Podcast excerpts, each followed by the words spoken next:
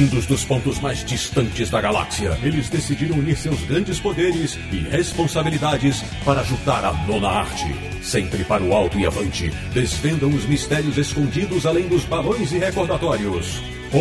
Tatis, você queria um podcast sobre quadrinhos? Achou! Bem-vindo ao Confins do Universo.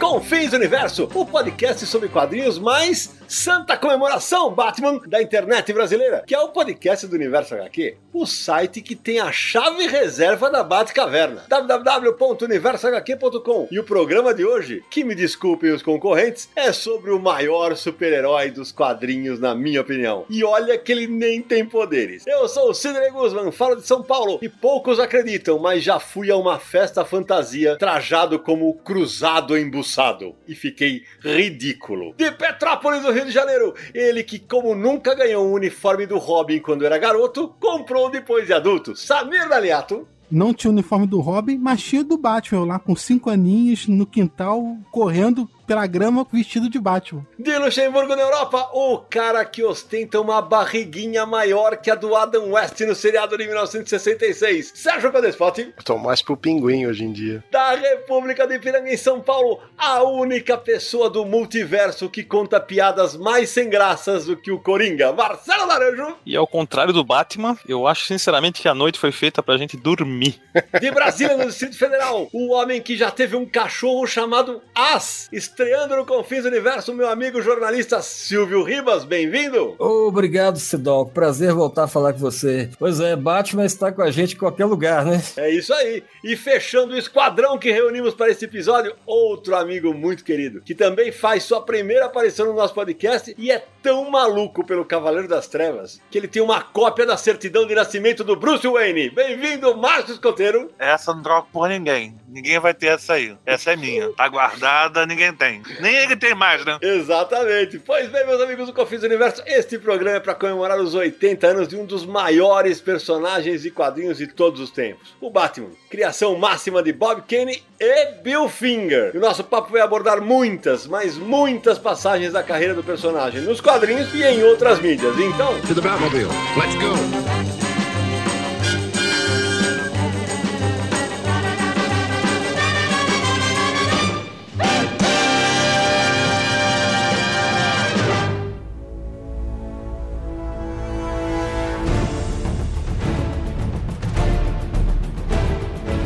Volta ao episódio mais Batmaníaco do Confins Universo até hoje. Meu amigo Samir Naliato, antes de adentrarmos a Batcaverna, aquele recado para quem quer nos apoiar no Catarse ou para quem já nos apoia, não nos abandonem. Sempre relembrando www.catarse.me barra Universo HQ. Nós temos uma campanha de financiamento coletivo que foi criada tanto para a gente manter o podcast quanto o site Universo HQ, e é isso que tem permitido que a gente continue o podcast agora com 77 episódios já. Muito obrigado. No momento temos 242 apoiadores e a gente está com projetos de 250 apoiadores. Vão fazer um super sorteio para todos de alguns quadrinhos muito legais que a gente está separando para vocês. Eu só vou dizer que tem muita coisa bacana aí. É só você acessar catarse.me barra Universo HQ. Você pode ver todos os detalhes detalhes, os planos de apoio, as recompensas. É um, funciona como um sistema de assinatura, então o valor que você decide apoiar será cobrado todo mês, realmente como uma assinatura mensal, ok? Acesse então catarse.me barra universo HQ. E a nossa camiseta bacana, que não é um uniforme de super-herói, mas é um, um, traje de gala para quem gosta de quadrinhos, Samir. A nossa super camiseta, você fala que não é de super-herói, mas é uma super camiseta do Confins do Universo, está no site As Baratas, www.asbaratas.com.br, várias camisas desse mundo pop, desse mundo geek e do Confins do Universo também está lá. Modelos masculino, feminino. Você pode visitar e comprar sua camiseta do Confins do Universo. Exatamente. E agora, antes da gente começar o nosso papo, deixa eu apresentar mais detalhadamente os meus convidados, até para os nossos ouvintes saberem o tamanho do time que a gente reuniu para esse episódio aqui. Silvio Ribas, meu amigo mineiro, radicado em Brasília. Silvio, conta, você que é um jornalista de, de economia, conta por que eu te convidei para esse podcast sobre o Batman. Ô Sidão, antes de tudo,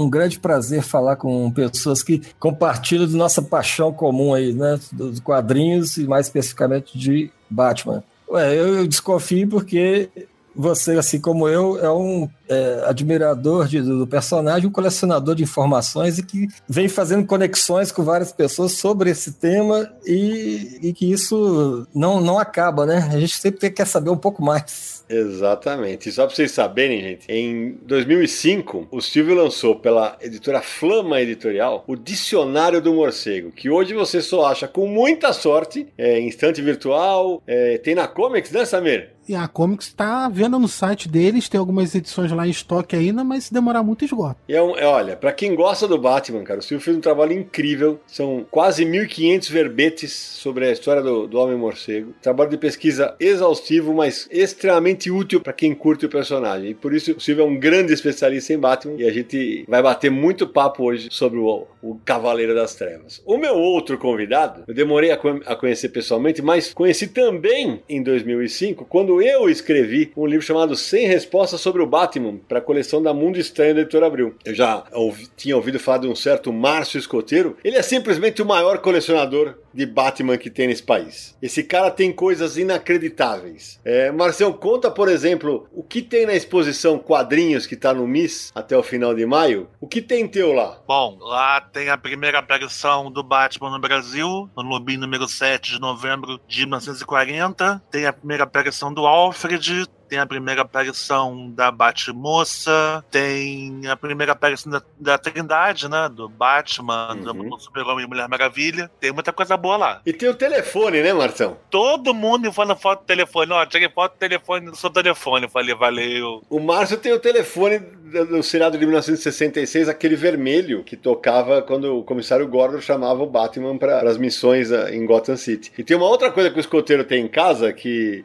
eu não sei se a informação está atualizada. Escoteiro, ao menos até uma determinada época, tinha todos os uniformes do Batman no cinema. Confere, escoteiro. Confere. Só que estão tão guardados e começando a degradar por causa da. A borracha tá começando a degradar com o tempo. Meu Então eu Deus. tô, é, então eu tô, tô guardando eles. É assim. E Estão, estão imexíveis. Estão guardados no depósito, bem, bem acomodados, bem em plástico, guardadinhos. Não- é aquela coisa, eu, te- eu sei que eu tenho, mas não posso mexer. Se eu mexer, degrada. E como é que você os adquiria, Márcio? Por, é, por, por internet, em viagem. Eu conseguia. O do Batman de Miami eu consegui na Argentina. Uau. Os argentinos, eles gostam muito de fazer roupas de meia-meia. Eles gostam muito disso. Tá. Os outros foram com o tempo, convenções, pela, pela internet, é por aí. Eu ficava imaginando você viajando com um uniforme do Batman no avião. Meu Deus do céu, mas mas tudo bem. É, meu amigo Samir Aliato, agora vamos falar de Batman, né? Então, se por acaso, e certamente a gente vai ter algum ouvinte mais novinho, aquela introdução para quem nunca ouviu falar como o Batman surgiu. Nossa, essa história é um pouco longa, né?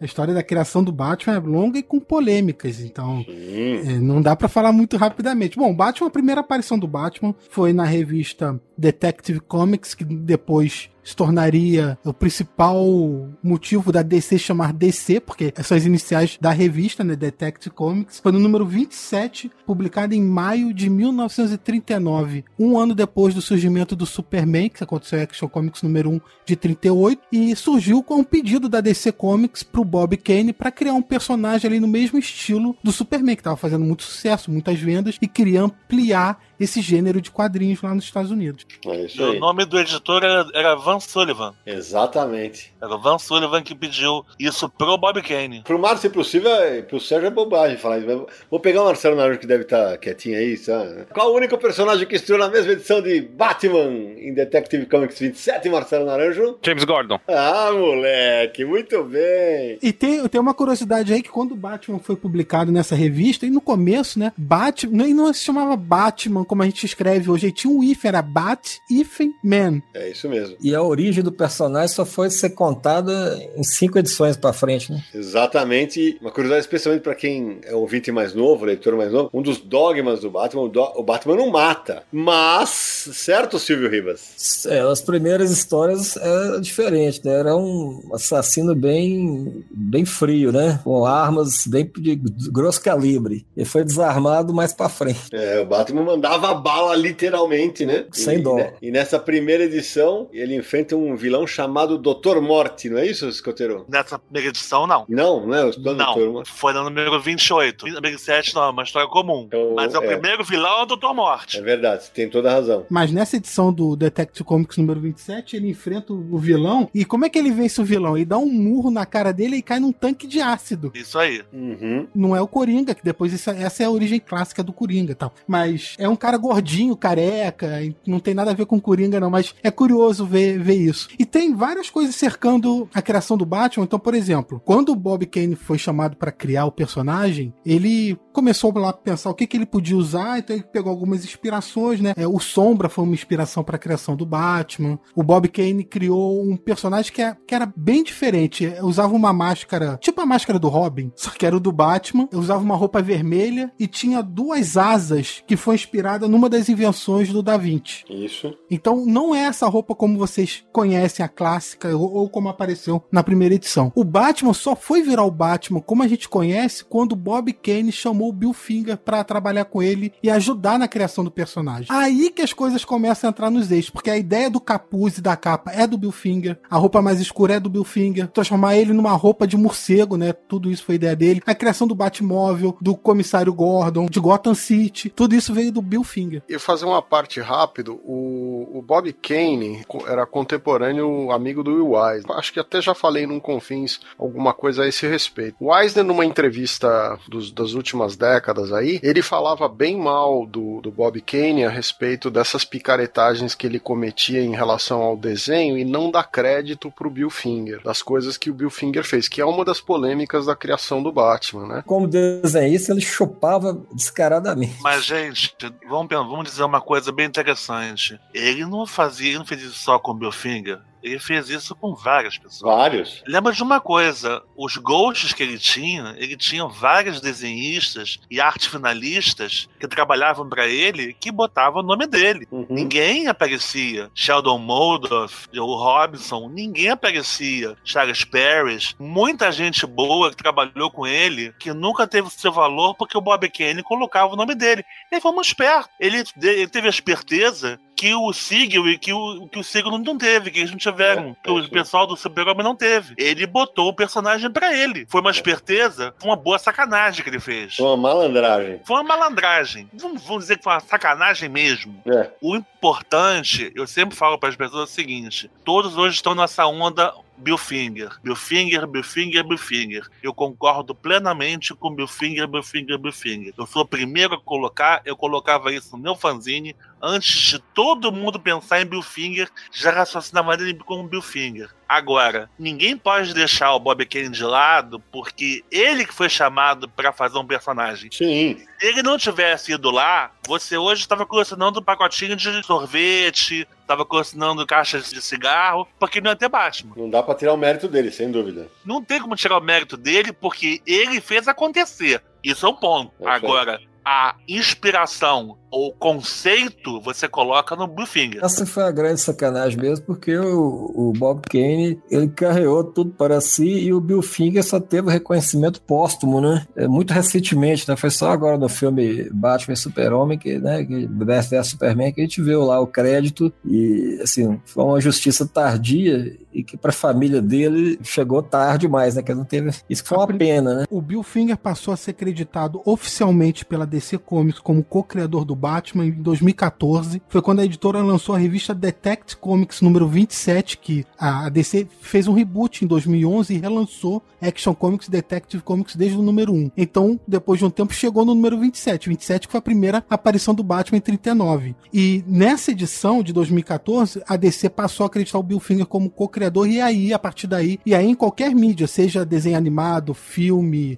o que for, aparece crédito pro Bill Finger também. Até na Finger fica muito feliz por isso. Ô, Samir, só pra complementar, quando a gente falou da, da inspiração do Batman, você falou do- da invenção do, do Da Vinci, é o ornitóptero, e faltou citar também é, o filme A Marca do Zorro, que é de 1920, né, que tinha Douglas Fairbanks no papel do herói, e tem um, um especialíssimo que é um longa-metragem chamado The Bat Whispers, de 1930, que é um remake do filme mudo The Bat, né, de 1926, e que nesse filme que tem uma, uma projeção do do morceguinho, lembra? É, e tem cinco utilidades também. Exatamente. É isso aí. Então, só pra complementar sobre as origens, o- as inspirações pra criação do Batman. O Zorro é tanto uma, uma inspiração, uma fonte de inspiração bem clara pro Batman, que depois, nas origens do Batman, é contado que ele estava no cinema vendo o Zorro, e aí é quando sai os pais são mortos e tal. Então tem, essa, tem esse lance. Mas é isso mesmo. É, e agora há pouco a gente- eu tava falando com o escoteiro, a gente citou o Dr. Morty, que foi o primeiro vilão que o Batman enfrentou. O nome verdadeiro dele era Cal Helfern. É isso aí. E ele tinha até orelhas pontudas. Eu escrevi isso no meu livro do Batman Sem Respostas. É inacreditável, mas. Era comum, naquela época, nos Estados Unidos, indústrias com tanques de ácido abertos para as pessoas caírem dentro, eh, ou não? É bom, nos quadrinhos acho que era, né, Naranjo? Porque Direto, né? é- era uma festa do caqui. Agora, escoteiro, você falou agora há pouco do teu fanzine. Fala um pouco do teu fanzine. Como é que chamava? Cara, meu fanzine se chamava Tribuna do Morcego. Eu fazia com o poeta Jorge Ventura. A gente fez durante basicamente uns sete anos. E eu botava é, curiosidades. A gente fazia reportagens sobre várias coisas. Batman no cinema, Batman na música, Batman no humor, Batman em todos os setores que você podia se colocar, entendeu? A gente colocava, fazia pesquisa sobre Batman, entendeu? Excelente trabalho. E a gente colocava. Eu gostava muito porque eu gosto muito dessas partes de curiosidade. Eu tenho uma. A minha biblioteca é bem, é bem vasta. Eu gosto muito de achar o, aquela, aquela coisinha que tá bem ali gravada que ninguém. Entendeu? Aquela coisa ali que a pessoa comum não sabe. Então eu colocava.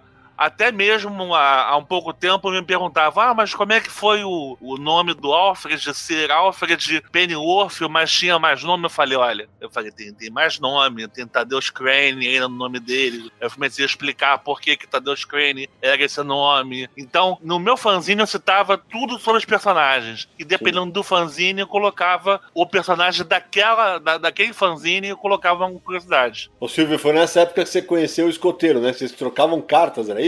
É, Na verdade, foi um pouquinho antes, mas assim, é, sem dúvida, aquela época pré-internet, a gente saía em busca de qualquer recorte de jornal, qualquer xerox, qualquer sessão de cartas de revista e quadrinho, para poder buscar mais informação, porque naquela época a gente era o que via na televisão, que era pouca coisa, pouco espaço, não tinha aquela, aqueles, é, começou a ter aquelas sessões de quadrinho em, em jornais, né? Mas é, a, a grande troca era entre fãs mesmo, que os fãs, falo que são os melhores pesquisadores que existem, são os fãs, né? Porque os fãs não deixam escapar nada. Eles, eles conseguem ir além dos acadêmicos, dos, dos professores, dos, dos pesquisadores profissionais, né? O escoteiro, e durante um tempo você teve o, o site Tribuna do Morcego, né? Que o endereço, aliás, era www.comics.com.br, não era isso? Não, o mais engraçado foi o seguinte: foi o primeiro site de Batman no Brasil e eu usava porque o dono de, de, uma, de um provedor de sites pegou na minha frente o domínio. Foi o seguinte: olha, eu vou pegar o domínio www.comics.com.br e vou pegar o domínio www.quadrinhos.com.br pra mim. Vou pegar, pum, peguei. Eu falei, hã? Naquela época eu nem entendia disso. Cara. Pra mim era uma bobagem. Aí eu falei assim: você pode usar como você quiser. Você usa, usa o site e coloca o site. Eu usava o site e eu fazia o meu site em papel. Eu fazia o HTTP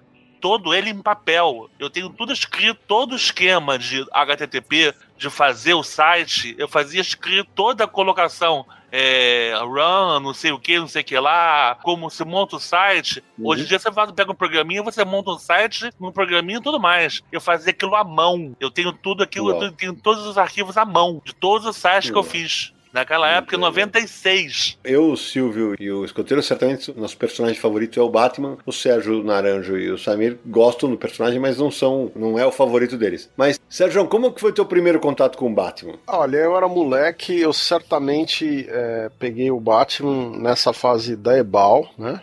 Quando ele saía nas revistas da Ebal, provavelmente aí na, na, na casa dos, dos seis anos de idade, alguma coisa assim. Eu lembro dele primeiro nessas revistas, depois talvez nos desenhos animados, eu acho, que já passava na década de 70, ou tô enganado? Eu acho que já passava, né? Passava. É, então, dos desenhos animados, e aí teve uma fase muito grande que não tinha Batman publicado no Brasil, né? Depois ele voltou na Abril. E aí ele se tornou o meu personagem preferido da DC. Né, dos, dos, personagens da DC é o que eu mais gosto. Então aí eu comecei a comprar as revistas gringas, comecei a colecionar o material do personagem. É curioso porque é, eu lembro de ter visto um ou outro quadrinho dele, mas a, a minha primeira memória afetiva com Batman é o seriado de 66, cara. Era um negócio que hoje, cada vez que eu assisto, eu falo, como pode, né, cara? É, o que era a inocência da gente. Mas aquilo era fenomenal para mim. Imagina, aquele, onomatopeias com a trilha sonora do Nelson Riddle.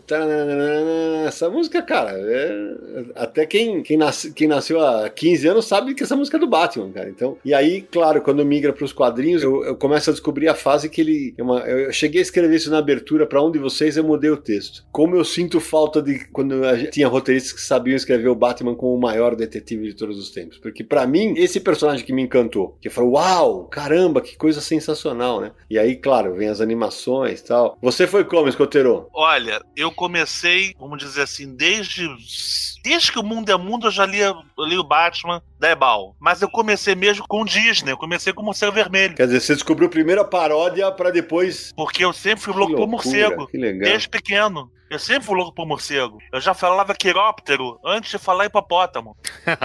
Entendeu? Eu era louco por morcego, eu sempre fui louco por morcego. Então, quando eu descobri, quando eu li a Disney e eu descobri o morcego vermelho, aquilo foi uma loucura. Eu desenhava o tempo todo. Eu tenho desenhos guardados meus aqui de morcego vermelho. As minhas professoras ficavam malucas. Eu tive a briga de morcego vermelho. Para você ver uma pessoa que estudou comigo no CA, me olhou outro dia, parou, ficou me olhando, tipo assim, eu lembro dele de algum lugar. Eu falei, deixa ele lembrar de mim, não. Você vai falar morcego vermelho. Porque a mãe dele me chamava de morcego vermelho. Isso depois de anos depois, mais, mais velho. Porque eu era louco. O Batman veio junto porque eu ficava na banca de jornal, ficava em frente ao banco, minha mãe ia ao banco às vezes, e eu lia muito Ebal e acabava comprando Batman. Então, terceira série do Batman, eu peguei basicamente a terceira série toda. Terceira série do Batman, eu consegui pegar ela toda. Naranja, já sei que também é um colecionador inveterado aí. Explica para os nossos ouvintes mais novos o que, que é esse Batman terceira série. Uh, a Ebal, ela concluía as suas coleções no número 100. Então ela encerrava no número 100 e, e relançava depois o, o, personagem a partir do número 1 para facilitar os colecionadores, né, eh, terem... A gente sabe que o pessoal compra mais a partir do número 1 para ficar mais fácil de fechar a coleção, mas isso ao longo das décadas causa uma confusão para o colecionador que é uma beleza. É, por isso aí primeira série, segunda série, terceira... Você, Nara, você começa quando? Nebal, né? Eu começo Nebal com edições soltas, né? Eu não tinha a coleção completa uh, formatinho, edição extra, coisa do tipo, com certeza eu já lia, até que, que nem o Sérgio, eu dou de cara na banca com o número 1 do Batman da Abril de 84, e a partir dali eu come, começo uma coleção a partir do 1 mesmo. E foi um trabalho bom da Abril na época, lembro que eu, lembro que eu gostei bastante. Mas possivelmente eu já conheci o personagem do seriado de TV, do seriado divertido, e a gente falou aqui no começo do telefone que o, o, Jingo, o James Gordon ligava para chamar o Batman, e é isso que eu ia perguntar. Ele tinha uma redoma de vidro em volta dele. Para que que era aquilo? Para não pegar pó? É, não, é porque na verdade aquela redoma ficava em cima do bolo que a tia Harriet fazia, de vez em quando ele pegar e colocar. Não, cadeira. Não, isso não. Pessoas isso que me não. perguntam ainda por que, que eu não boto o meu Batfone numa redoma de vidro. Eu falei, não, porque o Batfone que o, que o Batman usa, que o Bruce Wayne usa, não tem, não, não tem cúpula. Não é que eu vou botar numa cúpula. Ah, você tem que botar numa cúpula. Não, não vou botar numa cúpula. Não vou fazer isso nem a pau. Deixa esse é pro começar com o Gordon. É verdade. E você, Silvio, como é que, como é que surge a paixão pelo Homem Morcego? Foi uma história um pouco parecida com a sua, Sidão. Acho que os seriados de 66, né? Aí dos anos 80, nos, nos anos 70 e 80 aqui no Brasil, né? A gente foi encantado com aquilo, embarcou naquilo. E aí eu comecei a colecionar as primeiras revistas da Ebal, também, que eu morava no interior de Minas, a gente não tinha tanto acesso assim, né? Mas aí depois de velho, já na faculdade, que coincidiu com, com a explosão da segunda Batmania, né, em 89, uhum. cinquentenário, do, aí sim, aí que eu desembestei a comprar revistas que eu, que eu não tinha, completar coleções que eu tinha só picado, né? E na verdade, assim, eu, eu fiz um, como se fosse um revamp daquela, daquela paixão de, dos seis. Eu lembro do meu bolo de aniversário aos nove anos de idade. Aqueles dois bonequinhos da Gulliver, né? De, de borracha, da, da, dupla sim, dinâmica sim. em cima. Naquela época foi super sofisticado, porque não tinha essas festas de aniversário como tem hoje, né? E eu convenci minha mãe a fazer aquele bolo de aniversário de, de aos 9 anos de idade com, com a dupla dinâmica em cima. Você fez lembrar do negócio que eu, eu ganhei uma vez dos meus pais, eu não sei como é que eles pegavam, se vinha do Paraguai, de onde era, um rádio que era era, ele tinha um recorte, era o Batman, né? É, e a roupa dele era roxa. Você acha que era pirata, não? É porque o Brasil sempre teve esse problema. Você vê o seguinte, a Ebal não usava a capa original, porque ela não tinha as capas, ela só tinha os miolos. As capas eram desenhadas e eram usadas coisas de dentro da revista. Você deve saber bem disso, a Ebal só recebia miolo, não recebia Sim. capa. Essa é uma curiosidade legal, até para os nossos ouvintes que não sabem, né? Pode, essa é uma história, uma história muito bacana, porque muita gente não sabia disso disso, mas certamente. Eu vivia bem Ebal porque eu ia a São Cristóvão. Qual a tua idade, escoteiro? 47. Não, só ia complementar essa coisa da capa aí das edições da Ebal, que é, outro dia eu vi uma é, que eu não tenho, que é, a, é, uma fotografia de duas, dois cosplays subindo o prédio da Ebal, né? O cara de Batman Sim. e Robin. Sim, sim, isso, isso virou capa. Peraí que eu vou achar isso aqui que eu tenho essa informação. Batman número 82, segunda série. Exatamente. E agora, agora eu acabei de descobrir que o meu rádio acho que não era pirata. Porque no livro que eu escrevi, o Sem Respostas, tem, eu reproduzi essa capa. E tem um, são dois atores, né? E tem um, um Batman com uma roupa roxa e a capa azul, segurando o Robin. É inacreditável, ele tá segurando uma marquise. Eu falei, se o Robin escapasse da mão dele, morria lá embaixo. E aí a, a capa tem a foto de, do Batman segurando o Robin e depois ele com as crianças. Molecada sem camisa e o Batman levantando a mão, fazendo tchauzinho. Muito louco com isso. E a, a capa foi Batman e Robin no Brasil. Muito legal. Ô Samir, então falta só você que é o mais novinho da turma aqui, né? Contar como é que conheceu o Batman. Você que é um, um superboy. Olha, eu não lembro qual foi a, o meu primeiro contato com o Batman, mas muito provavelmente ou foi no Super Amigos, desenho animado, ou foi algum brinquedo. Não foi com quadrinhos, com certeza. Eu lembro muito da série de 66 também, mas eu acho que também não foi meu primeiro contato e eu criar uma polêmica aqui agora, as pessoas vão me xingar do outro lado ouvindo, mas eu nunca fui um grande fã do seriado de 66. Não sei porquê, mas. Você já nasceu, já tava datado, né? É, já tá. Mas eu nunca gostei desse estilo bonachão do Batman, nunca, mesmo quando eu era criança. É, não, não, era uma, não era algo que eu curtia muito. Mas eu entendo a série, eu acho, hoje em dia, mais velho, olha, até me divertindo, vendo como, como era tão inocente, às vezes, seriado e tal, umas bobeiras lá e tal, mas, assim, quando eu era criança não era a minha versão que me agradava do Batman. É, a gente sempre fala do seriado de 66, é, mas eu, Silvio, certamente o Márcio mais tarde, o Sérgio também, em 68 teve um desenho animado chamado The Batman barra Superman Hour. Tinha muito a ver com, com o seriado do, do Adam West e do Burt Ward. Foi dublado por eles. Isso, exatamente. E o traço era muito legal, né, cara? Queria dizer uma coisa interessante. Eu tive no local onde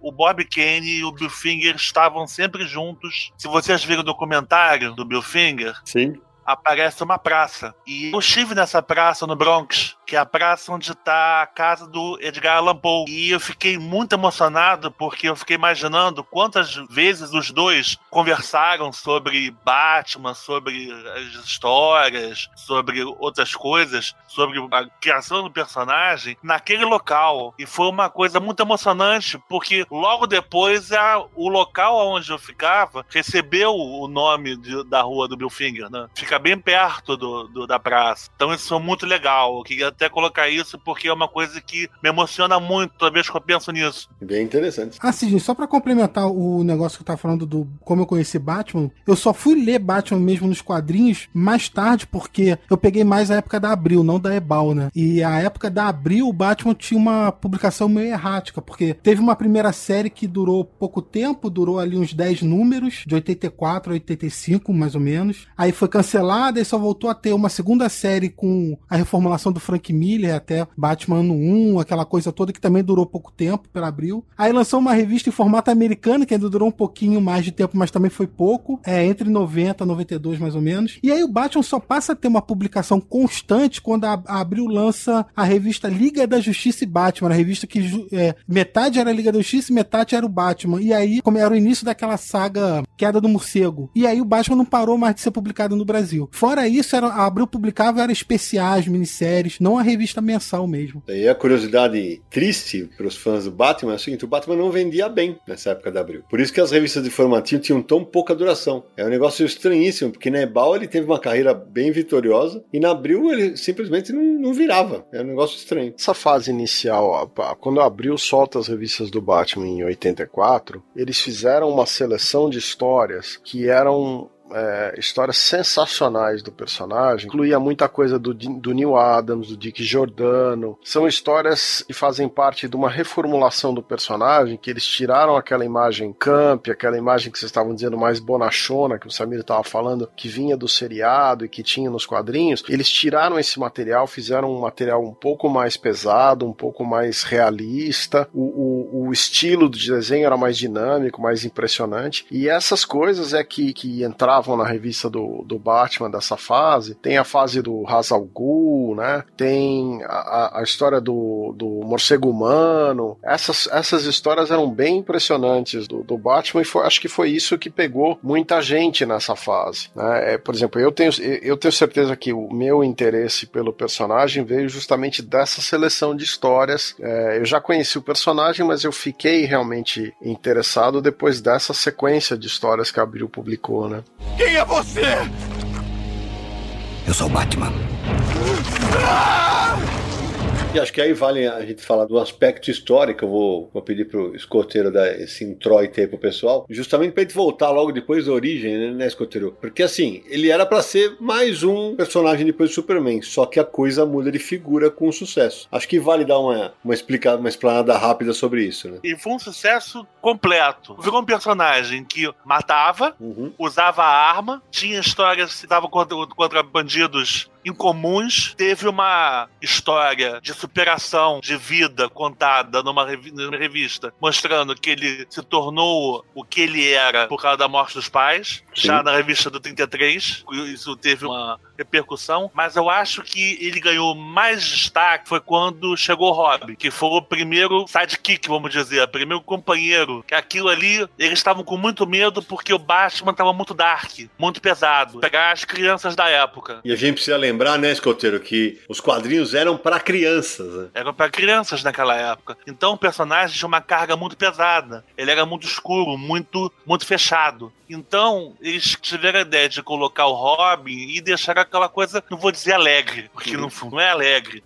mas é uma coisa mais um sopro de ar nas histórias do Batman. É dessa época de ouro que eu gosto muito. Foi bom você ter falado disso, Escoteiro, porque é, Naranja, a gente sempre fala disso, né, quando a gente tá reunido, e é muito comum você pegar assim, não, aparece, sei lá, o Batman Lego, que é uma animação divertidíssima. Aí o pessoal, ah, mas isso não é o Batman. É, cara, não tem nada que o Batman já não tenha sido, né, Nara? Hum, nossa. Não, mas, é, mas, eu falar uma coisa, Batman Lego é tudo de bom, pelo amor de Deus, Batman é. Lego é tudo de bom. E dublado, então, é maravilhoso o legal desses 80 anos do Batman é que consolidou esse multi-universo que você está falando. Então você tem hoje, é, não é o Batman à la carte, assim, é um Batman que atende a todos os públicos, né, a todas as gerações. E tem, assim, ele virou uma plataforma desde o Grande Detetive, que você falou aí dos anos 70, né, como a versão camp dos anos 60 e uma visão mais dark. Então, assim, e hoje está desencanado, porque antes tinha aquela, o público nerd se dividia entre puristas e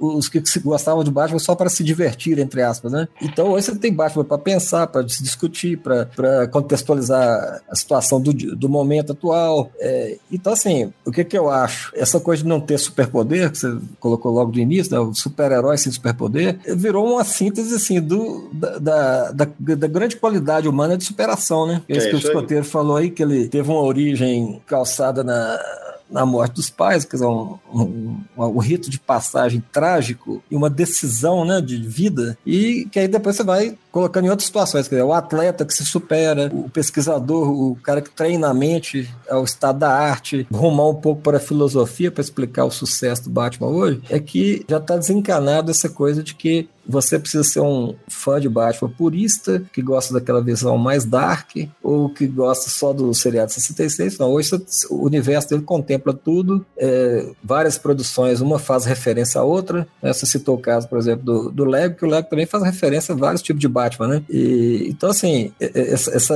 essa caixa de Pandora do Batman já se abriu e você respeita todas as, cada uma dessas faces e fases dele, né? Só comentando sobre o Batman ser tudo, o Batman é tudo e um pouco mais. Memorabilia, brinquedo, item de cozinha, porta-palito, pôster, quadro. Eu acho que não existe um ambiente local ou coisa que o Batman não seja bate alguma coisa nesse mundo, né? Mas esse é o ponto, Naranjo. Que o Silvio foi muito feliz quando ele falou: ah, não, tem um cara que fica com essa. Ah, isso aí não é o Batman, não sei o quê. É, o Batman não é só o teu Batman. O Batman é o Batman de todos. E aí, tem um episódio da série Batman, a série animada, que foi batizada assim no SBT, que é o Batman Animated, né? Do, do Paul Dini e do Bruce Timm, que é maravilhoso, que tem três crianças na rua e aí eles falam: como é que vocês imaginam o Batman? Aí uma delas imagina: ah, não, ele é um cara mais assim. E aí entra o traço do Dick Sprang. Depois o outro imagina como não, ele é um cara mais velho, tudo soturno. Entra o traço do Cavaleiro das Trevas. E aí o terceiro traço é o traço da animação, que é, é, é bem para mostrar, isso é nos anos 90, é bem para mostrar que é para todo mundo, né? Você sabe que isso é inspirado numa história que foi lançada pela DC Comics, né? Com um desenho do Neil Adams, se eu não me engano. Essa eu não lembrava, de verdade. Batman 200 e alguma coisa, entendeu? Essa história foi lançada, é uma história muito boa. Tem um desenho também do Brave and the Bold, né? Que Sim. tem que tem o Batman e vai testando várias skins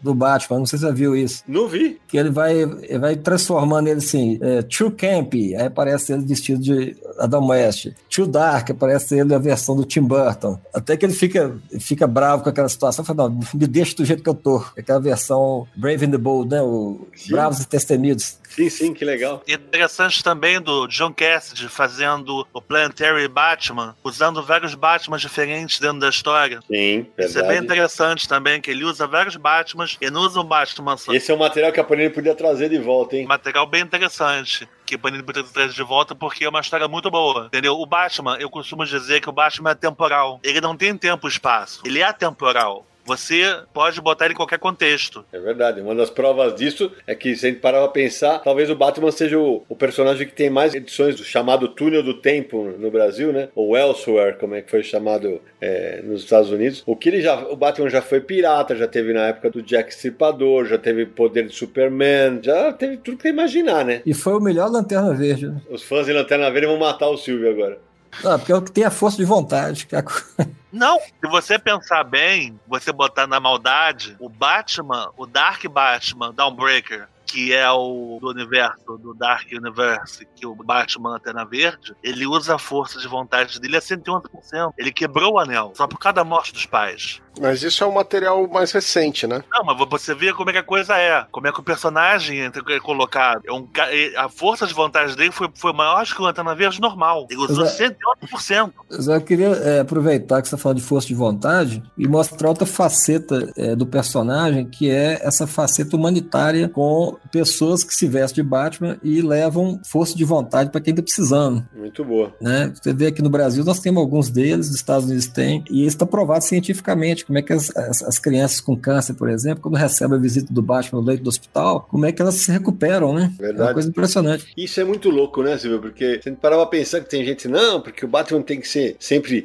voltado para adulto, uma ova. Molecadinha, você tava falando antes de começar a gravar, teu moleque adora o Batman. É, o Batman ele consegue transitar entre todas as faixas etárias e se você tiver um desenho infantil funciona, se você tiver um desenho para adulto funciona, tudo. E, inclusive você tem, o, o, pai tem que orientar o filho, ó, esse aqui não é para você, cara. Todas as fases. É porque assim, tecnicamente, é, a gente sabe que na prática é impossível uma pessoa se tornar Batman porque teria que treinar muito tempo, teria que ter muitos recursos e não conseguiria ter todas as qualidades que ele tem. Tecnicamente, você acha que você vê ali uma face humana em cada habilidade dele, né? Com a força é. de vontade por trás empurrando. E aliás, faltou dizer que já que eu citei o Batman Animated, né? Faltou dizer que essa série ganhou em, em 93 o Emmy de melhor animação. Essa série é tão marcante. Para as animações de super-heróis, essa série foi um, um bálsamo, porque a gente via numa mesmice e tal. De repente vem essa série, depois vem o Liga da Justiça, Liga da Justiça Sem Limites e toda uma, uma gama de novos desenhos do Batman. Aliás, vale, vale ressaltar: o Batman é o personagem de quadrinhos que mais tem desenhos animados. O, quem mais chega perto dele é o Homem-Aranha, mas o Batman é o que mais tem desenhos animados. Se dá uma outra coisa que acho que é legal é, mencionar é que a galeria de vilões do personagem é excepcional, né? Se você pegar Coringa, Charada, Pinguim, que são personagens clássicos, a própria Mulher Gato, né? Isso assim, os mais conhecidos. O próprio seriado de televisão introduziu alguns vilões diferentes que depois foram parar nos quadrinhos. E tinha até mesmo várias versões, né? Se você considerar as várias atrizes que fizeram a Mulher Gato, elas cada uma interpretavam a Mulher Gato de um jeito. Isso ah, eu, eu sempre achei um pouco paradoxal com o que acontece nos quadrinhos, né? Porque muda a fase do desenhista, muda a maneira que o Batman e a Mulher Gato são interpretados, né? É, eu fiquei maluco quando mudou a atriz, porque primeiro que eu era alucinado pela Julie Newmar, eu era apaixonado por ela. Aí daqui a pouco mudava, eu falava, mas como assim? Será que ela morreu e essa é outra? Aquele negócio de, de, de nerd de quadrinho, né? Eu falei, mas será, como assim? É? Mas o Sérgio tocou num ponto muito interessante. Eu vou aproveitar antes de, de falar dos vilões, vou fazer uma rápida enquete aqui. Samir, qual que é o teu vilão favorito do Batman? É o Coringa. Sa Naranjo. Como 99,9% das pessoas, eu, eu brinquei uma. O, recentemente eu participei de um debate como moderador e a pergunta que eu fiz foi: qual o seu vilão favorito do Batman e por que é o Coringa? É, é o Coringa, né, gente? Não tem o que fazer, não tem pra onde fugir. Sérgio. Ah, também é o meu Coringa. Coringa é o meu favorito, não tem o que fazer. Silvio. Joker. Escoteiro. Olha, eu vou ser bem polêmico pra vocês agora. Era o Coringa, mas depois que apareceu Batman que ri. Cara, Puta, eu, eu, eu, vou ser o do contra, sabia? Eu gosto do Coringa, mas o meu vilão favorito é o Hazal cara. Eu acho ele impressionante, porque o duelo de inteligência dos dois é sempre um negócio que sempre me cativou demais. Eu, apesar de achar o Coringa um puta personagem, é o Hazal o meu favorito. Que curioso. Mas já que a gente tá falando de vilão, só a título de curiosidade, Mulher Gato e Coringa estrearam na mesma revista, Batman número 1 de 40. Verdade. E já que vocês falaram, a gente falou do, da galeria de vilões, né? É, realmente eu acho que esse é o grande trunfo do Batman. É, e na Marvel é o Homem-Aranha, né? Porque é ter uma galeria de vilões tão boa, é, rende muita história. Tudo bem, o Coringa sempre vai e volta, vai e volta, vai e volta, mas, cara, a gente já teve grandes histórias com Pinguim, com Crocodilo, cara, com Mulher Gato, com, sei lá... Cara de Barro. Cara de Barro, Duas Caras. O Sérgio falou de vilão que surgiu no, no seriado de 66, é, é, o Rei Tut, né? Que é um personagem que foi criado para a série de, de 1966 e, curiosamente, o Duas Caras não chegou a ter participação no seriado, né? Teve face falsa, né? Isso, virou face falsa. Teve um roteiro que foi escrito, uma história com ele, mas que nunca virou episódio e depois, anos mais tarde, virou quadrinho baseado nesse roteiro. Isso, que foi lançado pela Panini recentemente aqui. Se não vou lembrar de dois personagens de, que têm aparição curta, mas que eu curto muito como vilões, que um é o Anti-Batman, que é um personagem que saiu na revista DC Especial número 1, é uma história que eu sempre falo, que é desenho do Michael Golden. Ele é exatamente o lado oposto, perde os pais e ele vira um criminoso e ele acaba enfrentando o Batman. É a mesma situação do, do Bruce Wayne, só que ele foi pro lado do crime. É, mas ele é chamado de The Wraith. É, em inglês, The Wraith, isso. E o outro personagem é o Ceifador, que é, fez a estreia no Batman no 2. Que é um belo personagem, diga-se de passagem. Uma curiosidade sobre os vilões do Batman é que a maioria é pino, né? Falta um parafuso.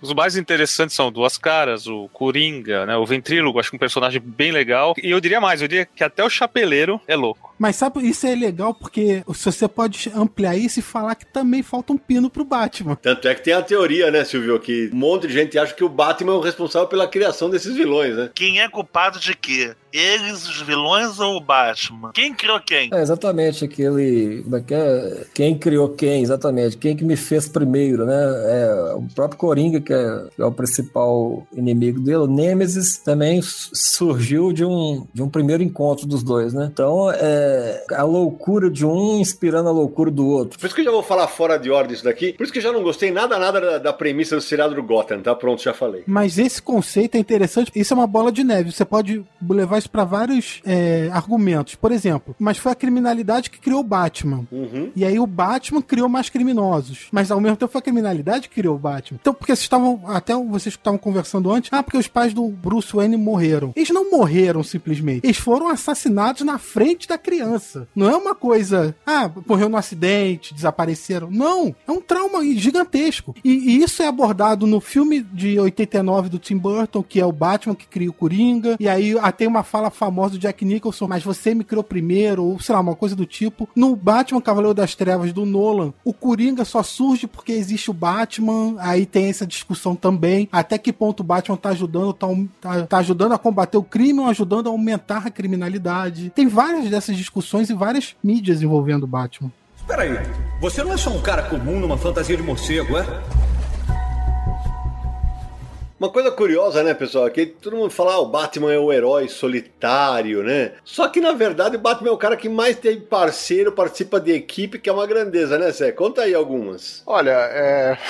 para começar na década de 60, né, em 60, 61, ele tinha dois parceiros que era a Batwoman e a Batgirl, e não são as personagens conhecidas do público, né? Uhum. A Batgirl se chamava Betty Kane e ela era sobrinha da Batwoman, que era a Cat Kane. Ou seja, vale dizer que o sobrenome, evidentemente, era uma homenagem a Bob Kane. Né? A Batwoman, ela foi renovada aí no começo dos anos 2000, numa série até de bastante sucesso na época, mas era uma personagem com o mesmo nome, só que completamente remodelada para os anos modernos e tal. Muito bem desenhada pelo Jay Williams III, que é o desenhista da Prometeia. É. Então, ela, nessa versão, a personagem é homossexual e essas histórias são incríveis. Valia muito a pena a, Panini lançar um encadenado desse material aqui no Brasil. A gente não pode esquecer de citar o roteirista Greg Hooker, que foi o principal responsável por trazer a personagem de volta reformulada. É, e, e vale lembrar que além dessas personagens que a gente citou, o Robin mesmo, né? Existe uma infinidade de Robins, né? Você tem o, o, o Robin tradicional, que depois virou o Asa Noturna. Que é o Dick Grayson. Que é o Dick Grayson. Você tem o Jason Todd, que foi o, o, o Robin que morreu e depois voltou. Depois você tem o Tim Drake, depois você tem a, a, versão feminina do Dark Knight, e depois você tem Spoiler e outros personagens, né? Vocês estavam falando agora há pouco do Sinal. É, mas antes do Sinal tem o Damian, né? O filho do Batman com a Talia Al Ghul, né? Que é a filha do Ra's Al Ghul, que é um filho que nasceu numa, numa graphic novel chamada O Filho do Demônio, lançada pela editora Abril nos anos 90, que depois, ah, não, isso era uma realidade paralela, tal, até que evidentemente foi incorporado e ele tá aí até agora. É, era uma história de cronologia, a DC decidiu tirar da cronologia,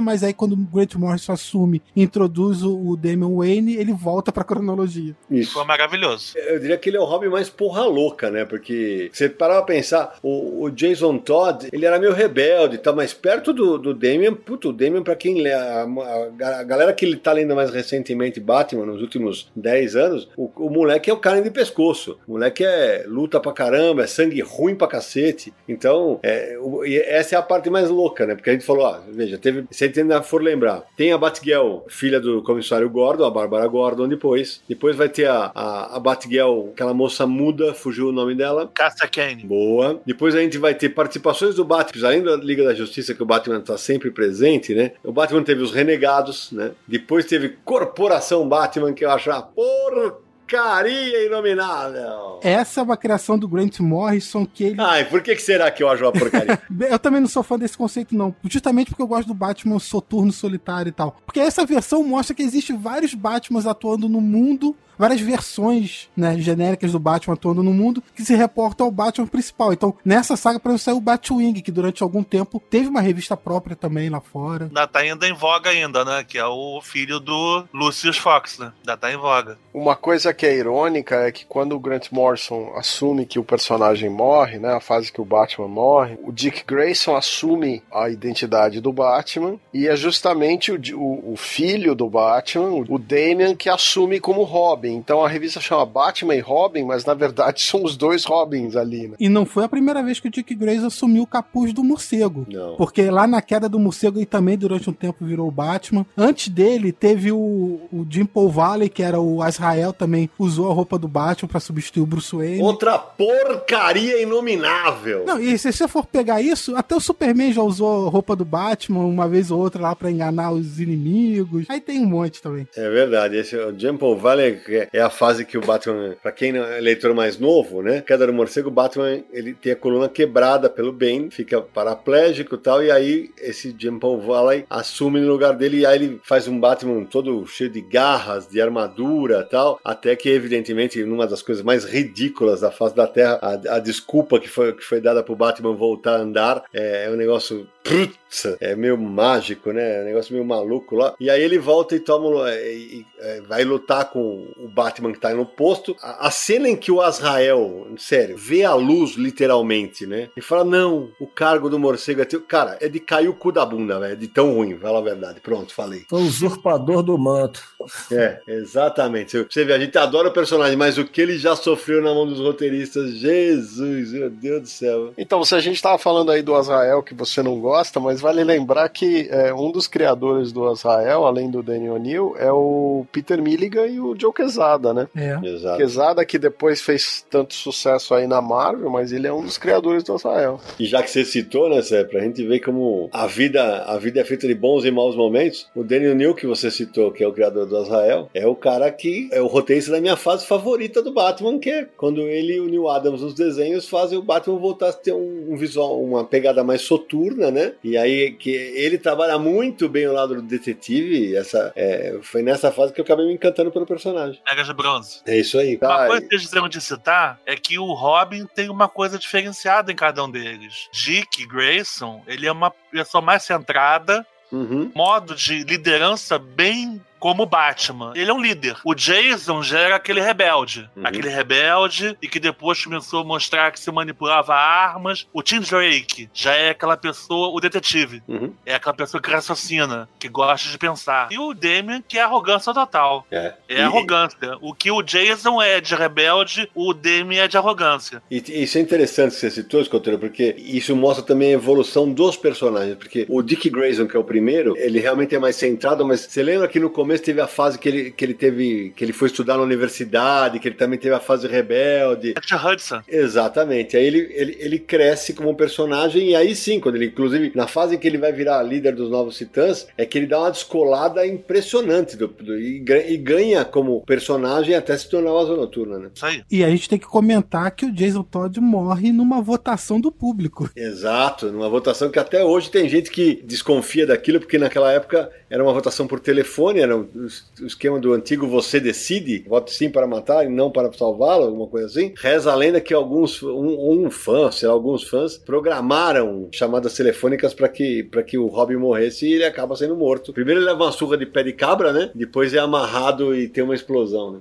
Roteiro do Jim Starlin, né? O, o criador do Thanos. Você vê que o cara, ele é meio... Ele gosta, né? De ser de sadismo, assim, né? Vamos matar todo mundo. Então, mas nessa história eles fizeram assim, eles abriram votação e na hora de produzir a história, eles fizeram na página que confirma que o Robin tá morto, tem duas versões. Sim. Uma para que se a votação fosse para ele não morrer, se publicar aquela, e a outra que é que saiu da morte dele. E que você acha na internet o Batman segurando ele no colo, gritando He's alive, né? É isso aí. Interessante também colocar que o Jason Todd que aparece pra morrer não era o primeiro Jason Todd que foi criado pros quadrinhos. O Jason Todd, quando foi criado pros quadrinhos, ele teve a mesma origem que a origem do Dick Grayson. Ele era um trapezista. Os pais foram mortos pelo crocodilo. O crocodilo começa a aparecer nessa época e a aparição do crocodilo, a primeira aparição do Killer Croc, foi porque ele matou os pais de Jason Todd. Caralho, Marcelo, essa aí te juro que eu não lembro, velho. Ele usou o uniforme completamente diferenciado depois. Na fase da, da crise Infinitas Terras, ele aparece com o uniforme diferenciado. Depois da crise, com a mudança do Batman no 1, que entra o Frank Miller e o Mazzucchelli, e aparece a nova fase do Batman na revista, é que muda o Jason Todd para um rapaz rebelde que foi que tinha uma família, uma família estruturada, que estudava numa escola que era todo que roubou os, os, os pneus do, do Batmóvel. Isso, eu lembrava entendeu? dessa origem. Então, ele teve duas origens. Ele teve uma origem que não colou antes da crise, e depois da crise veio essa, essa fase rebelde do Jason Todd que não rolou. E o pessoal É falou porque- assim: não, tô gostando desse Robin. Esse Robin tá rebelde demais. Ele tá. Entendeu? Por isso que o pessoal falou: a, a, a própria DC não gostou, vamos dizer assim. Vamos votar pra você quer morrer ou não? É porque a, a editora quer que alguém morra, né? É porque a FC foi um atestado de falta de criatividade, né? Que você faz uma,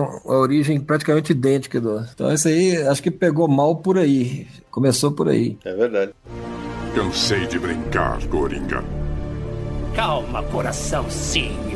Moçada, antes da gente falar da publicação do Batman no Brasil, é, a gente, o Batman é um personagem que tem muita, muita curiosidade, né? É, falta, já que a gente citou agora há pouco o Coringa, né? Faltou dizer que o Coringa foi criado à feição né, de, um, de um ator chamado Conrad Veidt, né? Que, para quem já viu O Homem que Ri, é impressionante, porque é, só comprova aquilo que a gente falava do, do Bob Kane, né? Que realmente o cara, entre aspas, se inspirava bastante no que ele via à volta dele, né? É, a gente citou isso até naquele episódio Nossos Vilões Favoritos. Isso. E a gente colocou a foto do filme, o personagem que parece com o Coringa, que foi inspiração pro Coringa. Vou linkar no post desse episódio também. Exatamente. Agora, Nara, me fala aí, você que também é um pesquisador de quadrinhos, né? O Batman tem uma trajetória bastante longa e confusa aqui no Brasil, né? É até complicado citar tudo de tanta coisa que é, mas o principal é que ele começa, uh, ele aparece no Brasil pela primeira vez no ano de 1940, na revista Lobinho número 7, que inclusive está em exposição uh, no MIS, Museu de Imagem e Som de São Paulo, e faz parte da coleção aqui do nosso amigo escoteiro. Uhum. Eu a vi lá no, no Miss. Muito bacana. E não roubou. E só vai ver. Ah, gente, eu não sou vilão do Batman pra roubar. Vocês estão loucos, velho. Imagina, imagina que vergonha. O cara roubou um gibi, pelo amor de Deus.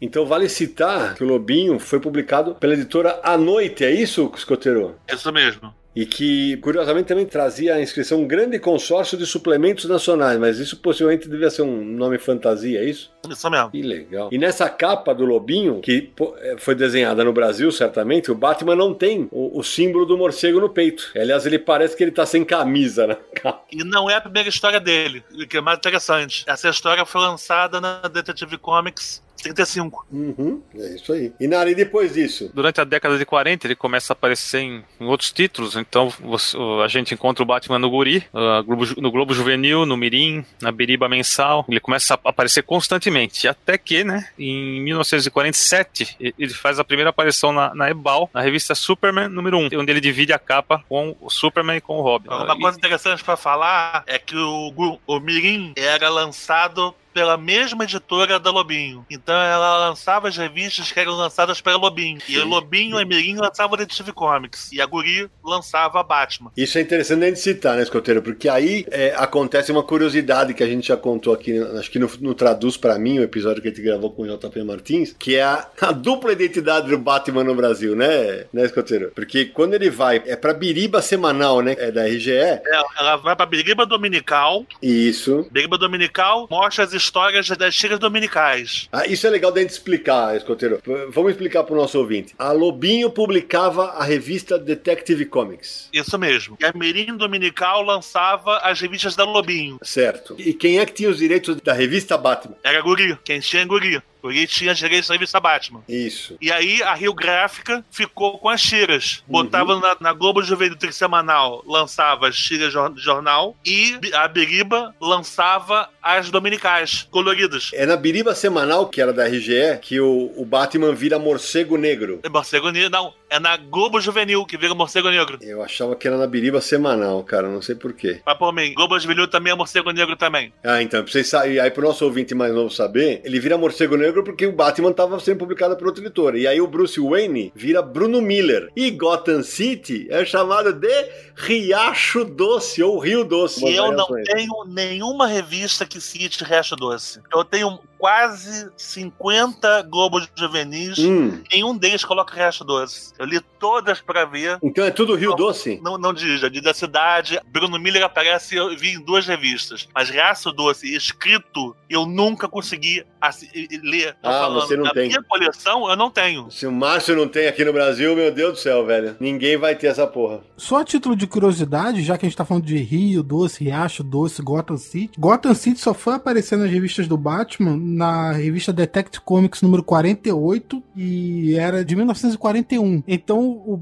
antes disso, o Batman não agia em Gotham. Até eu comentei no começo que Gotham City foi uma criação do Bill Finger. Foi, mas foi, foi dois anos depois do surgimento de Batman. Até lá, ele agia em Nova York. E foi criado pelo Isso nome é- de uma joalheria chamada Joalheria Gotham. legal. Sobre a questão do grande consórcio nacional e da editora à noite, segundo o Gonçalo Júnior, o grande consórcio ele era ele que começou com o Eisen e em 42, porque o Eisen estava endividado, ele vendeu o consórcio para o jornal à noite. Ah, então. Pode ser isso. Essa é a informação do Gonçalo, né? Que, que sa saiu inclusive no, se não me engano, no Guerra dos Gibis. É, as informações que vocês estavam conversando sobre, sobre o Lobinho seria que o início da publicação então seria é, consórcio nacional e depois ele vende o consórcio para editora à noite em 42. Entendi, boa observação. Essa é a informação do Gonçalo no, no Guerra dos Gibis, né? E uma coisa que faltou citar, a gente tava falando das editoras, né? É, é, o Naruto citou da, da Ebal, depois vai ter a fase da Abril, que a gente já mencionou, né? A partir dos anos 80, né, Nara? Isso.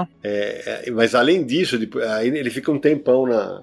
Aí fica uma casa fixa na Abril, vai ter uma nova casa fixa na Panini a partir dos anos 2000, né? É 2002. Mas ele tem isso. E o Batman teve publicações esporádicas em editoras como Mitos, Brainstorm, é, Brugueira, Nova Sampa, LPM, AIC. Ópera gráfica. Ópera gráfica, boa. A Pixel também, que lançou o crossover com, que é já citado, ótimo crossover com o Planetary. Quer dizer, o Batman teve, passou por diversas editoras, e sem não citar a revista de atividades e outras coisas, que aí o negócio vai muito mais longe ainda. Né? Quem diabos é você? Sou o Batman.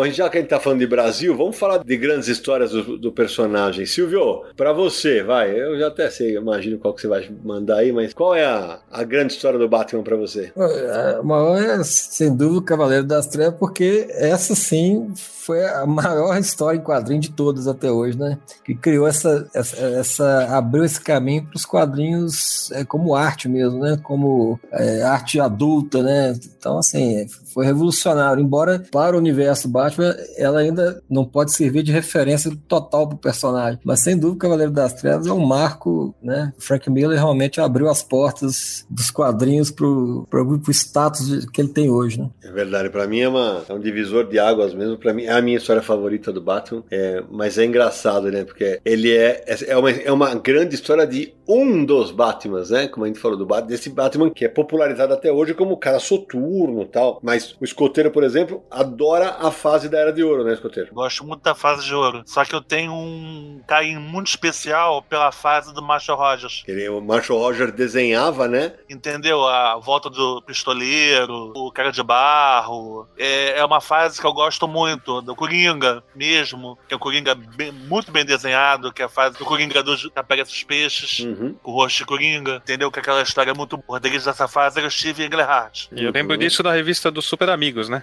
Da editora Abril. E assim, uma das histórias foi até usada no Animated, que é a história do Coringa. A história dos peixes, Coringa foi usado no Animated. E, e, essa fase saiu recentemente, várias histórias saíram numa coleção da, da Panini. Como é que é o nome, Samir? Lendas do Cavaleiro das Trevas. E que é dedicada a vários autores, né? Isso, a DC lançou nos Estados Unidos e a Panini trouxe para o Brasil. São coleções é, divididas por desenhistas. Então tem do Marshall Rogers, que, que o escoteiro falou, e tem de vários outros. Cada uma tem umas que tem mais números, outras são menores. O Coringa também ganhou uma, uma edição dessa Lendas do Universo DC Coringa. Tem de outros heróis também, mas o do Batman é a maior coleção desse tipo que a Panini está publicando. É, porque tem outros desenhos, tem Neil Adams, tem Jim Aparo, é, e aliás o Batman já teve cada desenhista foda que é impressionante, né? É isso aí. Jim Aparo é a cara dos anos 90, né? Exato. E você, Sérgio? É, ano 1. Ah, ótima lembrança. Aquela junção do Frank Miller com o desenho do Mazzucchelli, revisitando aí a origem do personagem, o primeiro eu acho a narrativa tão espetacular, tão bem desenhada e, e tem umas sacadas tão incríveis naquele material e ele abre um monte de ponta ali. Então, para mim, é, é, a minha história preferida do personagem. Nara? Fala o Cavaleiro das Trevas é, é, óbvio, mas assim, a que eu tenho que citar, é que me marcou muito como leitor, foi a Piada Mortal. Eu achei meio um, um choque o estilo que o, que o Moura adotou naquela história ali do, do começo ao fim. É uma uhum. história realmente pesada. Entrou no cronograma do personagem, né, como uma das histórias aí, referência, e eu acho sensacional. A história que conta a origem do Coringa, que tem uma arte exuberante do Brian Bolland. Exato. Também é a história que muda a trajetória da Bárbara Gordon, né? Isso. Depois ela vai virar oráculo, ela deixa de ser a, a, a Batmoça e vai virar oráculo. É, ela sofre um tiro do Coringa, fica paraplégica, e aí ela que atuava como Batgirl aposenta o capuz e vira a passa a ajudar o Batman a combater o crime como Oráculo, que é uma hacker experiente em computadores e então fica buscando informações e inclusive ela faz parte de uma equipe de heroínas chamada Aves de Rapina, que também ela tem essa função lá dentro da série. Ô Samir, aproveita que você tá falando e, você, e fala tu aí. Quando você fala de histórias do Batman, assim, como vocês já mencionaram, Cavaleiro das Trevas, Ano 1, Piada Mortal são clássicos que todo mundo lembra, né? Na minha vida de leitor, quando eu comecei a acompanhar mais de perto Batman, foi na revista Liga da Justiça e Batman, Uhum. de 94, se eu não me engano. E foi quando eu realmente passei a comprar todo mês a revista do Batman. Eu já tinha lido antes, mas foi quando eu comecei. Então, eu- a qualidade da queda do morcego não chega nem perto dessas que vocês mencionaram, mas, assim, como um- uma experiência pessoal acompanhando o Batman, essa me marcou. Mas eu lembro uma outra história também que eu lembro uma graphic novel chamada Digital, é, Justiça Digital. Opa, Pepe Moreno. Isso mesmo, que é toda uma arte digital, enfim, toda maluca. E eu também gosto muito das versões alternativas do Batman. É, eu gosto do- dos crossovers com os heróis da Marvel, as versões do Túnel do Tempo, eu gostava muito de ler aquelas histórias. Algumas um, crossovers legais com Alien, com Predador. é. O Garra das Trevas, que é a junção do Batman com o Wolverine. Porcaria dos infernos, Samir. Ah, tem, tem- não, não tô dizendo que é boa. Tô dizendo que tem. Que são, é uma amálgama, tem que lembrar. E tem também outras histórias clássicas do Batman que eu curto. O Longo Dia das Bruxas, Vitória Sombria. É, essa fase também eu acho bem interessante. Eu queria lembrar uma fase bem curtinha, que é de um desenhista que eu gosto muito, que é a fase do Alan Davis. Opa. Ele desenha mais ou menos um, talvez umas oito edições. Ele tem uma história dupla com a Mulher Gato e o Coringa. Tem uma história com o Chapeleiro, Louco. E ele termina no primeira edição do ano 2. Quem continua desenhando o material depois que o Alan Davis sai do, do ano 2 é o Todd McFarlane. E é na fase justamente do Davis, Sérgio, que tem uma, uma história que eu adoro, que é quando o Batman encontra o Sherlock Holmes. Sim, eu não, se não me engano, é aquela edição especial. É Detective Comics 572. Edição de 50 anos. Isso. É, é desenho do Alan Davis, não é, escoteiro? É. É uma história incrível, cara, porque ele tá. Ele encontra o Sherlock Holmes já velhinho, tá? Fala, Mas como assim? Está vivo, né? Ele fala assim: que ele passou dos 100 anos graças a uma alimentação regrada e ao ar rarefeito do Tibete, que é onde ele vivia. É uma, eu gosto muito dessa fase, e como eu já, eu já mencionei, uma das minhas fases favoritas é a do, do Daniel Neal com, com o desenho do Neil Adams, que pra mim é o meu desenhista favorito do Batman em todos os tempos. Acho que a movimentação que ele im- im- imprimia ao personagem com a capa virou um negócio imitado no mundo inteiro e que até hoje é um elemento pra, pro visual do, do personagem. Acho incrível. E se dá, eu lembrei de uma história que a gente não mencionou, mas que tem uma certa polêmica também, que muita gente curte. Diga. Que é o Asilo Arkham. Não dá pra dizer que não é marcante. Eu não sou um grande fã da história. Eu acho uma história ok, não acho espetacular. É, mas é uma, é uma história realmente marcante do personagem. Só pra lembrar que quem escreveu Asilo Arkham foi o Grant Morrison com desenhos do Dave McKean. É, desenhos inspiradíssimos, né? E se dá uma correçãozinha, na edição que você estava falando do Sherlock Holmes, Uhum. embora a maior parte da revista seja desenhada pelo Alan Davis e o roteiro é do Mark Barr, é, também tem, tem desenhos, ah, algumas páginas do Terry Beach, tem até Uhum. Garcia Lopes, Carmine Infantino, então é uma edição que tem algumas páginas de outros desenhistas. Verdade. Eu já vi uma página do, do Asilo Arkham ao vivo. É uma coisa brilhante. É, é fantástico. Eu vi duas páginas do, do Asilo Arkham numa exposição em Paris que era mara... Assim, é, é lindo. Pra tirar foto, eu tinha que tirar de um jeito porque batia, estourava. É uma pintura. Incrível. E, e eu vou abrir um parêntese aqui pra, é, no programa, porque eu não posso esquecer de contar isso. Né? É, escoteiro, conta para os nossos ouvintes o que você tem tatuado nas suas panturrilhas.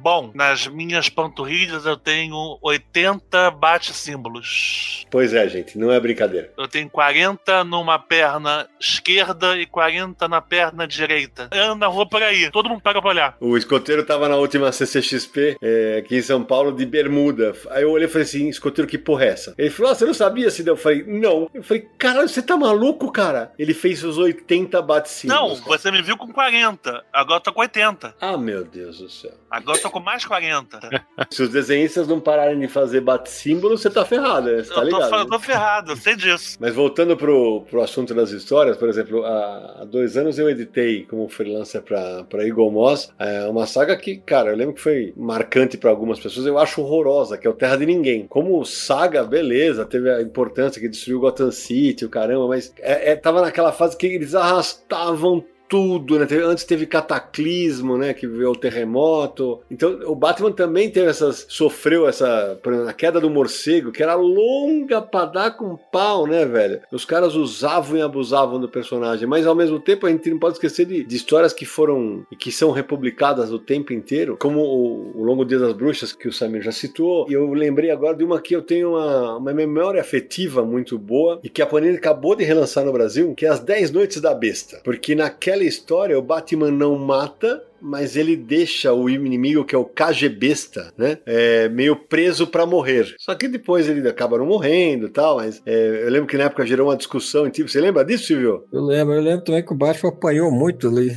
Uhum. O KGBesta era um, um ex-agente soviético, né? E aí ele, o bicho brigava pra caramba. Ele é, eu diria que ele é um pré-Bane. Exato. Tinha usado até uma máscara parecida. Exatamente. Desenho do Mike Zack, Isso. O uniforme dele era meio Guido Crepax, né? do. Nossa, total.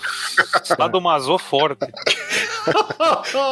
Naranjo revelando aí suas tendências. E o roteiro é do amigo de Marcelo Naranjo, Jim Starlin. Aí, Naranjo, tá vendo? Você falou. Então, você falou aí do uniforme e tal. Aí, tá vendo? É isso aí. História também importante também que vocês não falaram, que eu acho que é, que é uma coisa que foi lançada pelo Ebal, que é a morte do Batman. Opa, ótima lembrança. Que é uma revista maravilhosa, porque é- era do Batman da Terra 2, que era um Batman que era mais alegre e tudo mais, mas que passou uma vida desgraçada, que perde a esposa, morre, e a filha segue o, Sim. o seu manto, né? Filha é caçadora e a esposa é a, a mulher gato. E a mulher gato morre antes, entendeu? Ele fica praticamente desolado. Ele era, o ele era o comissário de Gotham, da Terra 2. Ô Sérgio, vale para explicar para os nossos ouvintes que talvez não conheçam o que, que era a Terra 2 bem rapidamente, para galera entender. Olha, a, a DC, é, antes da, da crise, né, ela tinha uma série de histórias com os personagens em outras circunstâncias, e cada uma dessas circunstâncias ganhou um nome de Terra 1, Terra 2, Terra 5, Terra S. Então tinha uma Terra que era com os personagens da Fawcett, tinha uma Terra que era essa que a gente está mencionando, que era uma realidade alternativa do Bruce Wayne, tinha uma realidade com o Superman de uma outra Terra. Então era esse tipo de situação no multiverso. É, e essa Terra 2 trazia os personagens que eram do- da Era de Ouro, né? Que é o, é o que o Márcio falou agora há pouco, que era uma versão mais pueril, mais alegre e tal. Mas essa edição em especial que o Márcio tá citando, eu lembro que, porra, foi muito chocante pra mim ver o Batman morrendo, velho. Foi a morte do personagem importante, né? Sim, Foi uma morte que ficou a morte. Que foi e virou, não, não é vou voltar depois. Morreu mesmo. Se não estava falando da saga Terra de Ninguém, foi naquela época da década de 90 que emendavam uma saga na outra e não parava nunca, né? é verdade. E eu acabei lembrando de um projeto que saiu também na década de 90, que eu gosto muito como projeto editorial, que é Batman Preto e Branco. Era uma minissérie Oh. de histórias curtas, todas desenhadas em preto e branco por grandes nomes do mercado de quadrinhos. Então tinha histórias do Neil Gaiman, Simon Beasley, tem muita, tem, nossa, tem muito autor. Teve também Bruce Timm, Joey Kubert, Howard Shakin. É, ah, diversos artistas fizeram só capa, como Jim Lee, Alex Ross, é, vários, né? Barry Whitson Smith. Eu acho, isso- como um projeto editorial, cara, e eu que gosto de arte em preto e branco, eu gostei muito quando foi lançado. Sim. E o projeto continuou, não é isso, Escoteiro? Continuou e teve dois brasileiros fazendo coisa. Rafael Albuquerque fez uma história e o Rafael Grampar fez uma história também e uma história fabulosa. E essa série, inclusive, gerou uma, uma linha de estatuetas, né? Que o nosso amigo Ivan Costa, um dos organizadores da CCXP e o curador da exposição Quadrinhos no MIS, vira e mexe, ele posta as fotos, ele tem todas as estátuas da série Batman Black and Eu já White. vi ao vivo já, eu sei como é que é. Eu também. É pra ficar babando alguns minutos ali, vou te contar. Eu sou bem sincero pra você, eu não tenho todas, porque eu só tenho as dos desenhistas que eu mais gosto. Olha aí. Fala alguns, vai. Mazzucchelli, Marshall Rogers, Dick Sprang, Você não tem do Neil Adams? Neil Adams, Jorge... Neil Adams tem até duas até, eu tenho a do Zumbi Batman e tem outra, a outra também, eu tenho as duas. Eu tenho uma que eu ganhei do meu amigo Ivan. Eu tenho a do Sérgio Aragonés, cara. A Aragonês também tem, que eu tive legal. o prazer de conhecer e é uma pessoa maravilhosa. Muito, muito legal. Ah, o vento em meu cabelo e o Batman meu pé. é o tipo de noite que deixa qualquer um feliz por estar vivo. Agora vamos fazer uma pausa aqui nas histórias. Silvia, me conta aí. Quando escreveu o Dicionário do Morcego, você deve ter levantado algumas curiosidades incríveis, né? Conta algumas aí pra gente, vai. Algumas coisas assim que as pessoas não sabem, por exemplo, o, o número da placa, né, da, da série 66, coisas que você pode conferir é, no DVD, essas polêmicas sobre a origem do personagem, né, que nós citamos aqui, em que, que ele foi inspirado, no Sombra, no Zorro, sobre os brasileiros, né, que são famosos por ser colecionadores, sobre... Então, assim, muitas coisas, por exemplo, que o Jorge Ventura depois detalhou no livro dele sobre 66, né, que é bate-sopa de letrinhas, Sim. seriado, essas coisas, né? E tem muita coisa legal, por exemplo, eu também, nessa época que eu escrevi o Sem Respostas, por exemplo, existe uma cidade chamada Batman na Turquia. É capaz do escoteiro já ter ido, né? Ah, inclusive, você Não. sabe que o, o prefeito estava cobrando da royalties da, da Warner. Olha aí. O, o prefeito dessa cidade turca, é espertamente, na, na base do Cicolá Color, movendo uma ação contra a Warner para cobrar royalties pelo uso do nome Batman. É óbvio que não há nenhum tribunal no mundo que poderia dar grande causa, né? Por ele estar fazendo uma propaganda para a própria cidade, né? E escoteiro, como assim você ainda não foi lá, cara? Muito longe. Uma outra curiosidade interessante é que em 95, uma banda brasileira chamada Camisa de Vênus, né, cujo vocalista chama-se Marcelo Nova, lançou um CD chamado Plugado e tinha uma música chamada Gotham City, aqui no Brasil. Acho que o Jarvis Bacalec tem uma música assim, né? Eu não sabia. Baixo Macumba. Ah, Bate Macumba é do Gilberto Gil, não? É, Alberto Gil, Baixo Macumba. Se você quiser colocar também, você pode botar dos Beatles. Taxman. Nada mais é do que Batman. É, parece com o Nestor Riddle. No disco Revolver. Taxman, exatamente. Taxman é igual Batman. Você pode botar que o Taxman é o Batman. O George Harrison é o Batmaníaco. E uma das histórias do Batman, que eu acho que foi a Batman 222, tem uma história do Batman com os Beatles. Era os Beatles, mas com outro nome, falando daquela polêmica do Paul McCartney, usava, ficava descalço, que não era ele mesmo, que tinha um sósia. Tem uma história dessa do Batman. Que loucura. Agora, já que a gente tá falando de curiosidades, que a gente falava antes de começar a gravar, tem, tem dois elementos do universo do Batman que mudaram sobremaneira com a passagem do tempo e de acordo com seus autores. Um é o Bate-Cinto e o outro é a Bate-Caverna, né? Isso aí. Bate-cinto mudou basicamente o que não tinha nada, que era só um cinto normal, Sim. a mini computador, que é, é, mini laser, usava rádio. Cada fase do Batman tem um, um cinto diferente, de uma forma diferente de se usar. Uma por cápsula, outra. Por É. bolso, por bolsa. Eu lembro quando eu fiz a pesquisa para escrever sobre isso, escoteiro, que o Bate-Cinto estreia na terceira aventura do Batman, Detective Comics 29. E aí eu, eu lembro que eu achei uma imagem que tinha, vamos lá, radiotransmissor e sinalizador da Liga da Justiça, chaves mestras, batarangue, respirador subaquático, câmera miniatura, lanterna e lentes infravermelhas, corda, raio laser, ácidos e produtos químicos, cápsula de fumaça, cápsula de gás sonífero. Eu falei, puta merda, velho. Primeiro que o, o cara saber decorar onde tava tudo já ia ser um negócio espetacular, né? E tem que saber um por um, né? Exatamente. E tem que saber um por um e onde tá a coisa. No seriado de 66, onde é que tava o bate-escudo? É, não é? Ninguém sabe até agora. Pra quem não assistiu o seriado, tem um, um- um episódio que o Batman tira um escudo. É, era realmente muita inocência, né? Dobrável. E Silvio, a- e já a Batcaverna, eu lembro que teve. Você pega os livros teóricos do Batman, que nós somos donos de vários, né? Tem mapas, tem mapas e croquis de diversos tipos da, da Batcaverna, né? É o legal que a Batcaverna, assim, ela tem alguns elementos clássicos dela, né? Além dos veículos que estão todos lá dispostos, mais recentemente os desenhos mostram até os veículos, os Batmóveis de filmes, né? Uhum. Aí você tem lá o, a carta gigante do Coringa, você tem o, o dinossauro mecânico, né? Tem a moeda, né? Do Duas Caras. Sim. E tem o uniforme, né? do- de memória lá, a galeria de memória dos combatentes lá, né? Robin, ou uniformes passados do Batman também. Isso. Além do Batman computador também, que, né, que tá sempre presente lá em todos os tempos, né? Eu lembro que não sei em qual das matérias que eu fiz, teve versão que a Batcaverna tinha saída por baixo do rio, por cima do rio com um avião. Tem versão que é só dentro da mansão Wayne. Realmente não havia limite para a criatividade dos caras. E Se não me engano, a Batcaverna, ela surgiu naquela cinesérie dos anos 40, né? Sim. Das minisséries de 1943. Aquelas preto e branco, cineséries, 15 episódios. Inclusive também o, o Bat-Sinal surgiu nessa série também. É isso aí. Era um aparelho de televisão assim que eles projetavam a partir da, da delegacia de polícia. Isso mesmo. Agora tem Olha, anos. basicamente foi em 1942.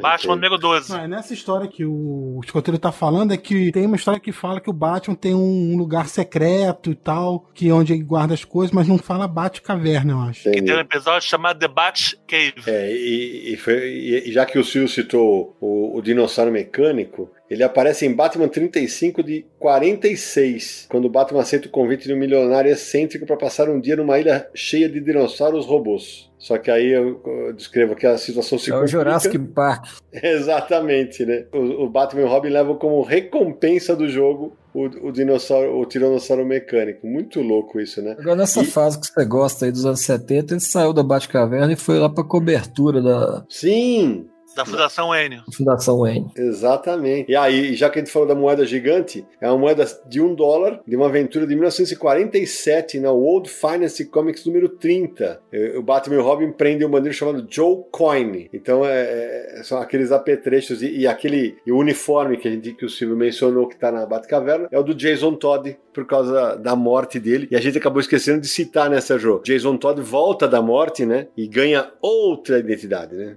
Sim, que é o Red Hood, o capuz vermelho. Capuz vermelho aqui no Brasil, né?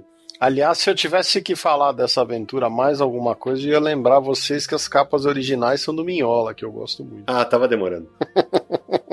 Você estava falando da Batcaverna, o cinto de utilidades que muda muito. A maioria das coisas que envolve o Batman muda bastante. É, Batmóvel, Batplano. Aham. Até o traje do Batman é, tem várias versões diferentes, apesar de ser reconhecíveis em todas, mas é, é porque o Batman é um personagem que se adapta muito bem a avanços tecnológicos. Então, por exemplo, se você for jogar é, Arkham City, o videogame, você vai ver um Batman que ele usa muito de tecnologia, ele tem ah, diversos apetrechos diferentes, tá na essência do Batman, sempre teve, de usar né, as Bat-bugigangas dele lá que ele tem, e a tecnologia avançando, novos dispositivos, isso encaixa muito bem com o Batman. Então são coisas no uniforme, são aparelhos que ele usa, são armas que ele usa, tudo isso acaba encaixando muito bem nesse universo dele. Agora, Samir, você citou aí os jogos dos videogames. É, eu sou uma nulidade em videogame. Eu só consigo jogar mais ou menos FIFA, um pouquinho de Mario Kart e os do Batman, porque meu filho, quando me apresentou, né, o, o primeiro Batman, eu falei, ah, não, não vou querer jogar, não, imagina, não vou querer jogar.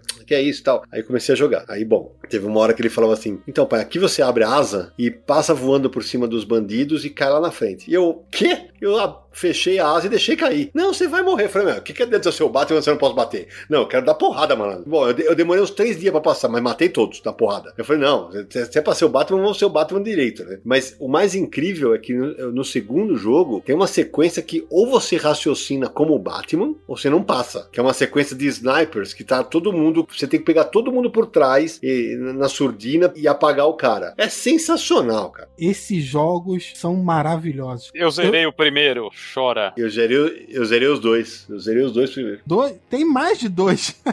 Zerei o Arkham Asylum, o Arkham City, É o Arkham. o Arkham Origins e pra dizer a verdade, eu não zerei o Knight ainda, porque eu tenho um problema sério, eu não sei dirigir. Eu vou te contar os segredos. que eu tenho. Nesse aí que tem o Batmóvel, que ah, ele tem que ficar atirando. Eu falei, nessa parte eu falar pro meu filho, Tó, filho, passa você essa porra, que eu quero ser o Batman, eu quero, não quero ser motorista. Eu também, eu quero ser o baixo, mas você me entende. A outra parte que eu peço ajuda dele é quando tem que dirigir a porra do Batarangue, velho. Que o Batarangue tem um controle que você tem que botar a câmera nele. Eu falo, ah, não, filho, passa isso daí, você. É, pelo amor de Deus. E, e a outra coisa que o Samir citou, e acho que vale pra dimensionar o tamanho que o personagem ganhou, né? Nesses 80 anos, eu lembro que eu sempre fui alucinado pelo Batmóvel. Tenho ainda todo amassadinho, já contei isso em outras edições do Confis do Universo. Um Batmóvel, acho que da é Korg, é um que é gringo, que tem um desenho do Batman em relevo embaixo. Tá, Korg. É da Korg. Ele tá todo amassadinho, mas esse aqui. Bom, eu sei que eu tenho dezenas de Batmóveis aqui, mas, cara, teve uma coleção que infelizmente não vingou no Brasil, só de Batmóveis miniaturas, cara, pela Eagle Moss. E são, acho que mais de 80 números. uh, Pera aí, vou te dar agora os dados agora desses instantes que eu tenho aqui, meu baixo computador pra te dizer certinho que eu tenho a coleção fechada. Você tem todos, escoteiro? Tenho todos. São 85 carros, 4 especiais e 2 limitados. Pois é, espetacular. Não me leve na tua casa porque isso aí cabe no bolso. Não, brincadeira. Quem sabe você poderá ver isso no futuro. Olha aí, e já senti, já pesquei, já captei, já captei. Posso E- falar mais nada. E, então, você não fala, falo eu. Eu acho que pode ter uma exposição do Batman pintando por aí, vai saber, né? Deixa, vamos, vamos esperar. Não sei, não sei de nada. Você diz que obedece a autoridades, porque faço o que eles não fazem.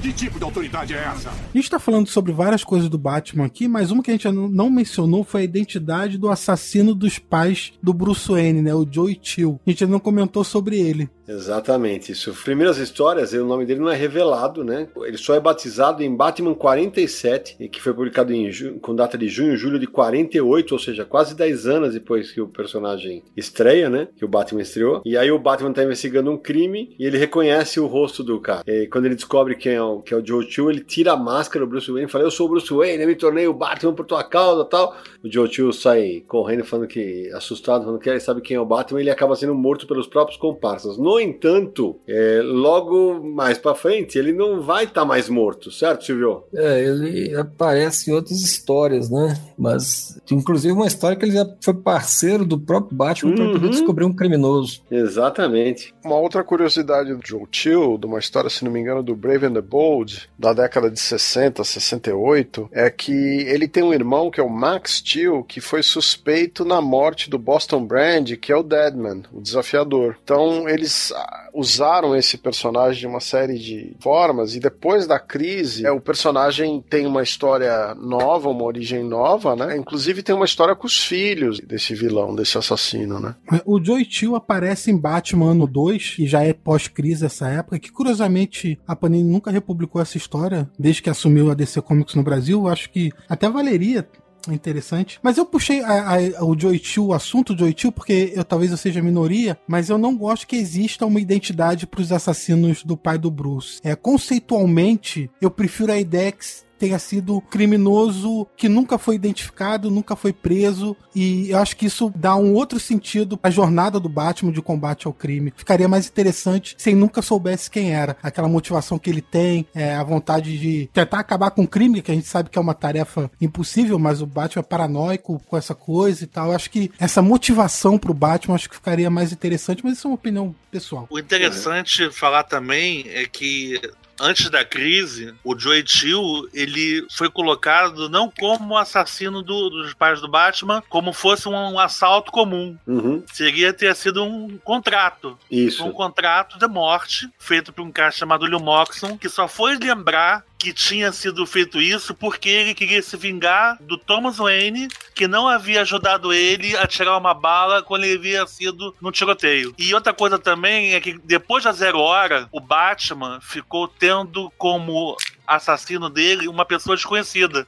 Sim. Ele só foi voltar a ser Chill depois. E ninguém fala mais sobre isso. Ninguém toca mais em momento algum. Porque após a zero hora, ninguém ficou falando mais de Chill como assassino, ele motivado a pegar o assassino dele. Não houve mais um- uma, uma colocação de dele ficar obcecado por aquilo, Sim. por essa, por essa obsessão de pegar uma pessoa. Após hora, não houve mais essa obsessão. É, É, e aí. o Tim Burton, em 89, colocou o Coringa nesse lugar, né? Exatamente. E já que você aproveitou, puxou o gancho, Silvio, de, do Tim Burton em 89, é, acho que a gente, senão a gente vai ficar aqui 10 horas só falando de quadrinhos, a gente tem que citar também o Batman em outras mídias, né? E aí, a primeira. Todo mundo fala, ah, a primeira adaptação do Batman é 89. Não, não é, certo, Silvio? Certo. A primeira adaptação foi no- lá pelos estúdios da Columbia, nos anos 40, né? É 43, né? 43, durante a Segunda Guerra. Que é um uniforme bem tosco, mas um seriado muito popular, inclusive no Brasil também. E depois, anos depois, outra dupla dinâmica, né? Foi em 49. 49.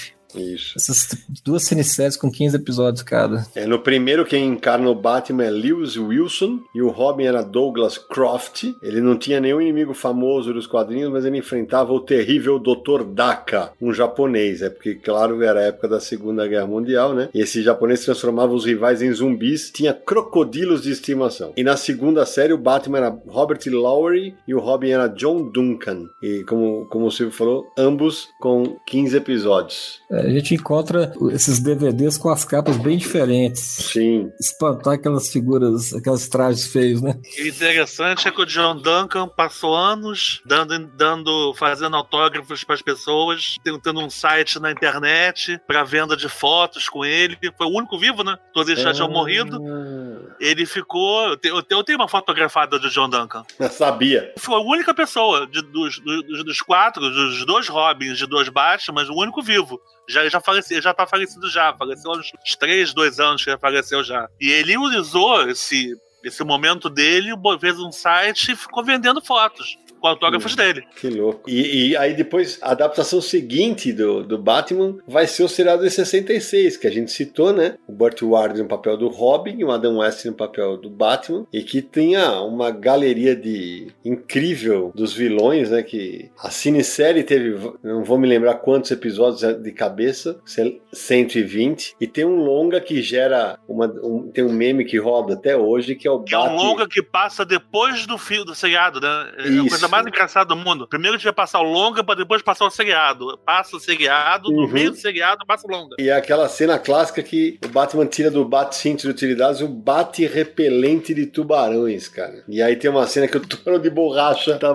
preso na perna do Batman. É, é realmente uma das cenas. Vai ter um bate-cinto de utilidade específico assim lá na Batcaverna, né? É, era Né? impressionante, né? E a E- Julie Newman não fez o filme porque ela tava com um contrato com outro filme, que eu não me lembro o nome do filme agora. Por isso que a Lee, Lee McGregor foi ser a Mulher Gata. Exa- Exatamente. A Lee Merriweather é a terceira. E quando eu falei que tem a primeira mudança, que a Julie Newmar, encantadora, deixa a série, é, quem entra é a atriz Erta Kitt. Cantora maravilhosa de músicas francesas. Linda. Exatamente. É a cantora, uma, uma voz maravilhosa. Eu, Se não me engano, ela criou o Perfect, né? Como é é? Ah, é, é que falava com o ronronar do gato, né? Aí depois do seriado de 66, a gente não pode esquecer, claro, das N séries de animação, né? Que, como eu falei, teve aquela de 68, o Batman Superman Hour. E, e o seriado de 66, a gente não pode esquecer de dizer, né? Uma peculiaridade que naqueles anos 60 teve o negócio dos os Bs mais famosos do mundo, não era isso? Que era o Batman, os Beatles, Bond, James Bond. Exatamente. O seriado foi uma coqueluche impressionante. E um dos grandes momentos que tinha no seriado, que eu sempre tiro o sarro disso, né? Eram os famosos que apareciam na bate-janela, né? Porque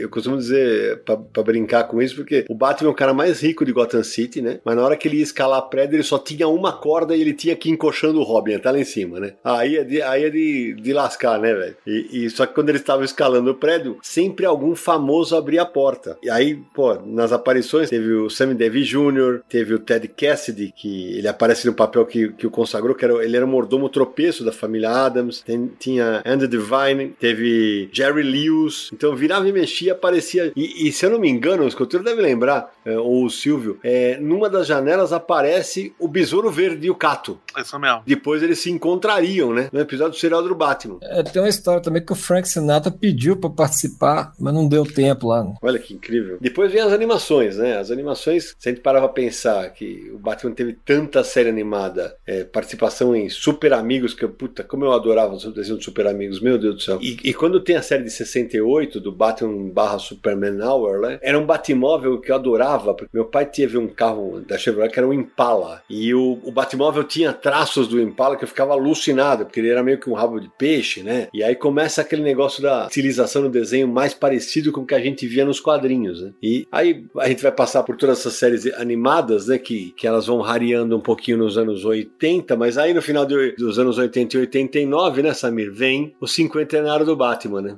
Isso, o Batman completa 50 anos. Curioso, né? O Batman ganha um filme É, que isso. foi uma febre mundial aquele filme. Todo mundo só falava do Batman, queria comprar tudo relativo ao Batman. Milhares de brinquedos, álbum de figurinha, tudo que você pode imaginar. Roupa. Eu sei o que é isso. Você sabe muito bem como é que é isso, né? E o filme saiu justamente no ano que o Batman completava 50 anos. Ah, Desculpa, que na época, o Blockbuster, né, que foi a maior bilheteria da história até então, né? Foi a primeira vez que foi lançado um filme com uma estratégia de marketing bem viral, né? Pra, sem, antes da internet, com outdoors e tal. E uma coisa interessante é que o Jack Nicholson foi um gênio, porque quando ele quis uh, fazer o papel dele, quando ele fez o contrato dele, ele colocou especificado no contrato dele que ele queria dinheiro mais do que tivesse de produtos lançados do filme. Ele ganhou uma fortuna com isso, porque ele viu o que o George Lucas pensou, ele foi na, no, no, no do George Lucas. Uhum. Ele pensou na, no marketing, pensou no que ia ser lançado depois.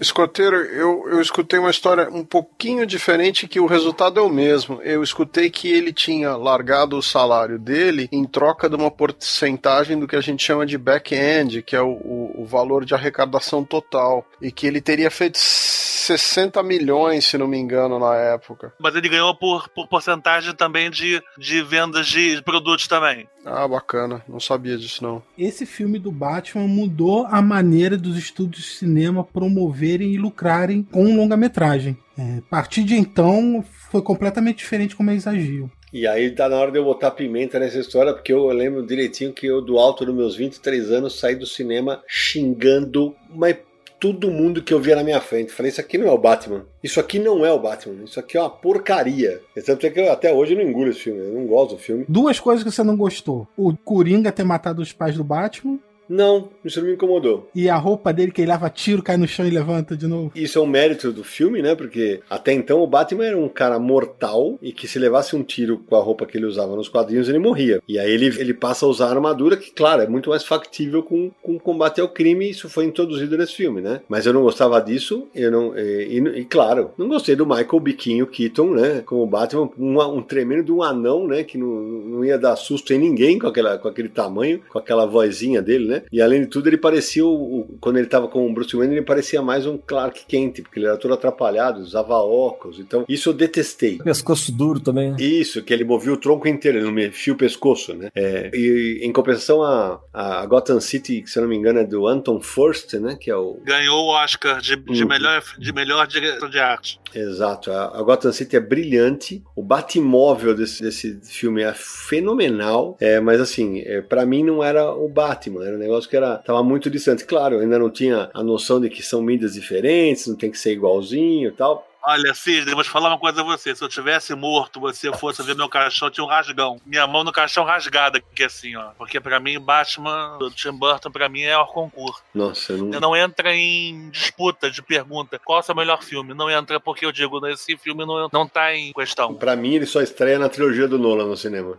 Eu também concordo com o Sidney, e para mim esse filme do Batman acabou no momento que o Coringa, com um revolvinho mequetréfico, caninho Nossa. longo, ridículo, derrubou o bate-plano. Aquilo me incomodou tanto que perdeu a graça o filme ali, a partir dali. É, essa é uma das coisas que mais me incomodam no filme também, porque aquilo, eu vendo aquilo, eu falei, não, isso não, não rola, é, passou do limite. Mas eu lembro até hoje de, eu saindo do colégio, se eu não me engano, era a capa de uma revista Mad. Tinha um desenho com. Era 89, ia sair o filme. A capa mostrava um desenho do Michael Keaton descendo uma escadinha, saindo de dentro da armadura do Batman. Tipo assim, o cara pequenininho, do nada vira um super-herói fortão. É, esse desenho me marcou tanto. Eu não sei, se eu não me engano, foi uma capa da média, mas eu queria rever essa arte. Não, não vai ser difícil achar. É, Tony Tom que ele abre o fechecler assim uhum, sai da. Verdade. E eu lembro que nesse filme, cara, o Batman leva uma surra de um bandido comum que eu falo, cara, esse não é o Batman mesmo, né? Mas é aquela história, né? Era a visão muito particular do, do Tim Burton do personagem. E logo depois a gente vai ter o Batman o Retorno, né? Ainda com Michael Keaton. E aí começa a saga da, da dança das cadeiras, né? Porque depois vai ter o, o terceiro é Batman Forever com Val Kilmer no papel principal. O quarto não conta. Então, e aí que tá, né? O quarto não conta, mas você sabe que vou te falar que quando anunciaram o George Clooney, eu falei, pô, finalmente um cara que parece o Batman nos quadrinhos. E foi uma bosta, né? O que funcionou para mim foi o Uma Thurman como Era Venenosa. Acabou. Pra mim, o filme era venenoso. George Clooney já se sacaneou tantas vezes já que foi o Batman, que ele pra mim perdeu a graça, entendeu? É o pior Batman de todos, para mim. Ele é pior do que o pior. Qual é o pior Batman? Ah, você fala George Clooney? Não, porque não tá nem na lista. Porque não é pior. Ele é nada, nem ninguém. É, isso eu concordo, mas eu digo, antes do filme ser executado, mal executado pelo Joe Schumacher, que arda no fogo do inferno, é mal não, também não é pra tanto. Quando anunciaram, eu falei, pô, visualmente ele parece muito o Bruce, o Bruce Wayne dos quadrinhos que a gente conhece. E foi uma tragédia, cara. Foi, foi uma tragédia, foi uma porcaria, né? Foi uma homenagem à série de 66. Essa foi a verdade. Então, mas uma homenagem mal feita, na verdade. Porque, pô, quando o cara me tira, bate cartão de crédito, roupa com mamilo. Aliás, você tem essa roupa aí, escoteiro? Eu tenho essa roupa. Puta, ele não gosta do filme, mas ele tem a roupa, velho. Não a roupa de gelo. Eu tenho roupa normal. Ah, e Batarangas também. E aí no cinema, né? No, no cinema, depois disso, a gente vai ter a trilogia do Nolan, que aí, pra mim, eu gosto bastante dos três filmes, mas o, o segundo filme, Batman Cavaleiro das Trevas, que pra mim é um filme. tá no topo dos meus filmes favoritos de quadrinhos, de adaptação de quadrinhos até hoje, junto com Superman de 78. Acho brilhante o filme, porque pra mim o filme é, ele funciona como um filme policial. Se fosse um policial e um maníaco no lugar do Batman e do Coringa. Acho espetacular. E a interpretação do Heath Ledger como Coringa é um negócio inacreditável, né? Porque ele incorporou o personagem que a gente conhece dos quadrinhos na parte mais sádica, mais mórbida, né? Você não respira, porque tanta coisa acontecendo ao mesmo tempo que você não respira. Você vai parar pra pensar, já começou outra coisa. Você vai parar pra, já começou outra. Então você não, o filme não para. Uhum. O filme tem uma, uma dinâmica muito grande.